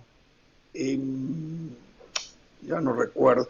Pero bueno, hizo En ese partido 4, jugó- Fue 4-2. Celso Ortiz. Ortiz, Celso Celso Ortiz y Ortiz. Romo. Sí. Y jugó y arrancó Maximiliano Mesa también. O sea, eran También por 4-2-3-1. derecha. Y, y- y no, pero falta otro más en el medio. Falta otro Arturo más González. Ar- Arturo. González. Arturo Ponchito González. Y arriba los que ya Ponchito dijimos, González, ¿no? sí. Eh, Rodrigo Aguirre y eh, Rogelio Funes Mori. Eh, ese fue el equipo titular los otros días, que iba ganando, que perdió dos ventajas, que le ganaron de atrás. Entonces, eh, habrá que ver cuál fue, cuáles fueron las conclusiones que sacó Ucetich eh, viendo la repetición del partido y si hace algún retoque. No sé, en la banca, ¿qué tiene mejor que eso? No sé. Yo creo que, que no mucho más. eh. Yo creo que no mucho más que eso es lo que No sé tiene. si mencionaron a César Habrá Montes. Habrá que ver qué pasa.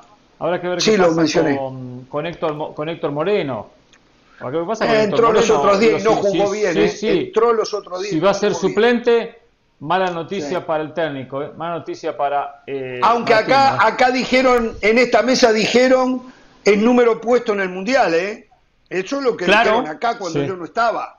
Eh, Sí, sí, sí, no se preocupe, Héctor Moreno. Héctor Moreno ya puede ir sacando pasaje Sí, para Qatar, bueno, más que toda la familia de Héctor. Moreno, porque va a estar en la lista de 26.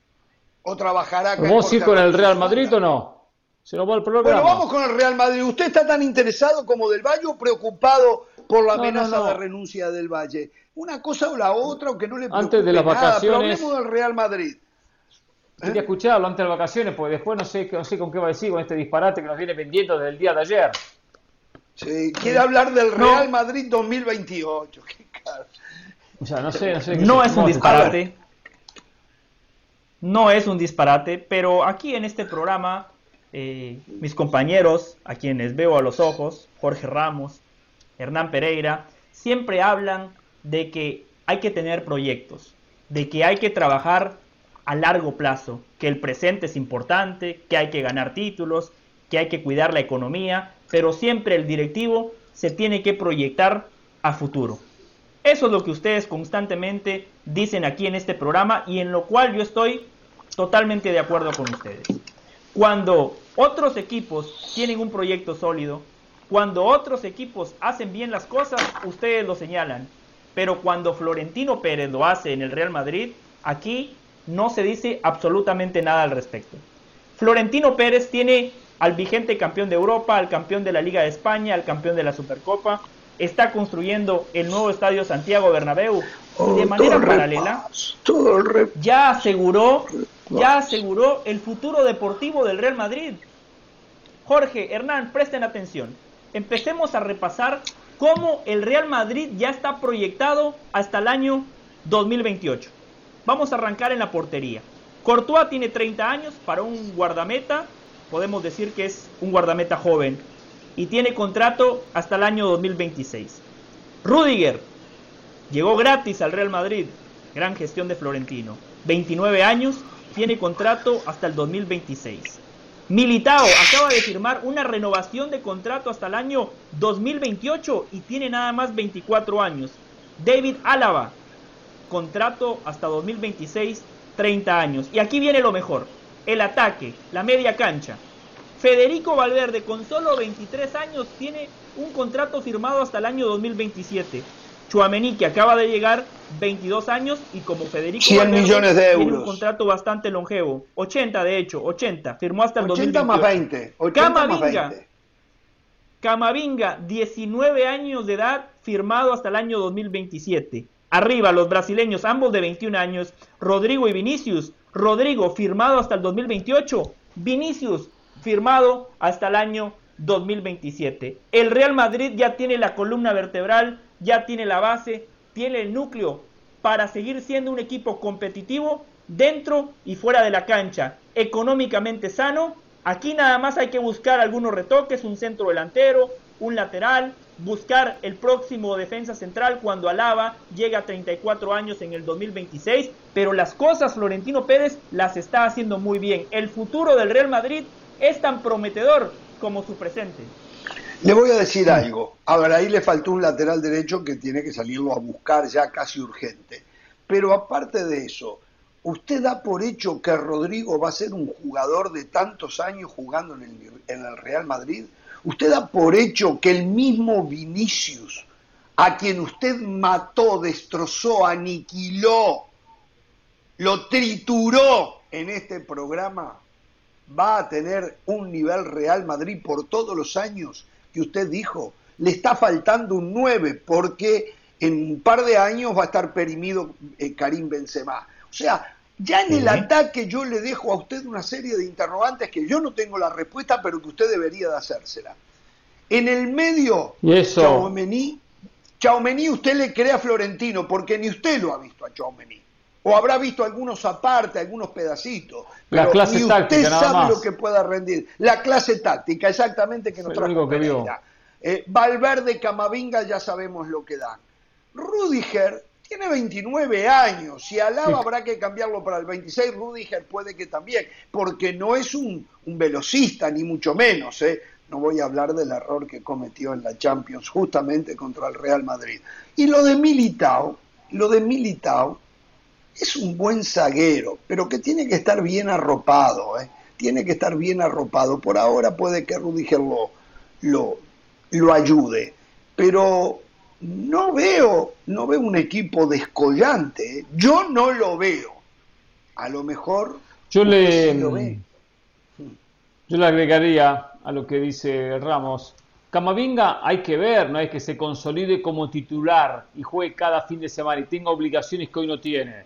O sea, hay que verlo también, ¿eh? No anduvo mal, no es También, cierto, no, sí, pero sí, sí. digo, es diferente. Entro de vez en cuando con partidos resueltos o con jugadores que me, me arropan, que me respaldan, a tener que ya a resolver del vamos. Después otra cosa, las edades de estos muchachos no es la edad ideal del futbolista. La edad ideal del futbolista entre 25 a 29. 25 a 29. Acá hay muchos de 21, 22, que entiendo que sí hay futuro. Ahora, Jovic también tenía futuro, ¿eh? Y lo veíamos cansado de hacer goles en Alemania. hizo algo en el Real Madrid. Tres goles. Tres. Tres. Goles. Y así podemos estar toda la tarde. El peor fracaso de Florentino Pérez. Peor que el de Hazard. De acuerdo. Han llegado muchos jugadores al Madrid, como a muchos equipos importantes, y les pesa la camiseta, les pesa la, presión, las obligaciones. Madrid tiene que ser competitivo todos los años, todos los campeonatos. No es, bueno, los esperamos, esperamos 3, 4 años, que se consoliden, que sean titulares. O sea, la transición no es fácil, José. No es cuestión de que ya está, lo firmo y otra cosa. Está bien en firmarlos. Ahora, también firmarlos es consecuencia que las divisiones inferiores les importa un bledo Florentino. Porque estos de 21 tendrían que salir de la fábrica. Y sí, por supuesto, comprarle jugadores Nada, con cierta, cierta, madurez. Ojo con ese tema, ¿eh? Porque son todos muy jóvenes. Sí, yo solo, el salto no lo dio. Está ahí, acompaña, acompaña. Yo solo le respondo lo siguiente. En el fútbol claramente no hay garantías, pero tanto Rodrigo como Vinicius hoy son mejores que hace tres años. Jorge decía que yo criticaba a Vinicius, claro, y con justa razón, porque, no terminaba bien las jugadas, porque no tenía gol. Hoy Vinicius es el segundo máximo goleador del Real Madrid por detrás de Benzema y líder del Real Madrid en asistencias. Rodrigo, eh, la temporada pasada fue ese revulsivo que cuando ingresaba le cambiaba la cara al equipo. Camavinga nada más 19 años, pero lo que yo vi de Camavinga en su primer año, a mí me gustó, no le pesó la camiseta. Federico Valverde tiene nada más 23 años y estamos hablando de un jugador sumamente consolidado en Uruguay y en el Real Madrid. Chuamení, habrá que verlo, estoy de acuerdo. Pagaron bastante por él, pinta para ser un gran mediocampista, ahora lo tiene que probar en el Real Madrid. Pero lo de Rudiger, lo de Alaba, 29 y 30 años, ustedes saben que para ganar también se necesita experiencia, especialmente en esa zona de la cancha, por lo cual el Madrid está haciendo muy bien las cosas. Después sí, hay retazos, hay que buscar un lateral, hay que buscar un 9 confiable de aquí al futuro.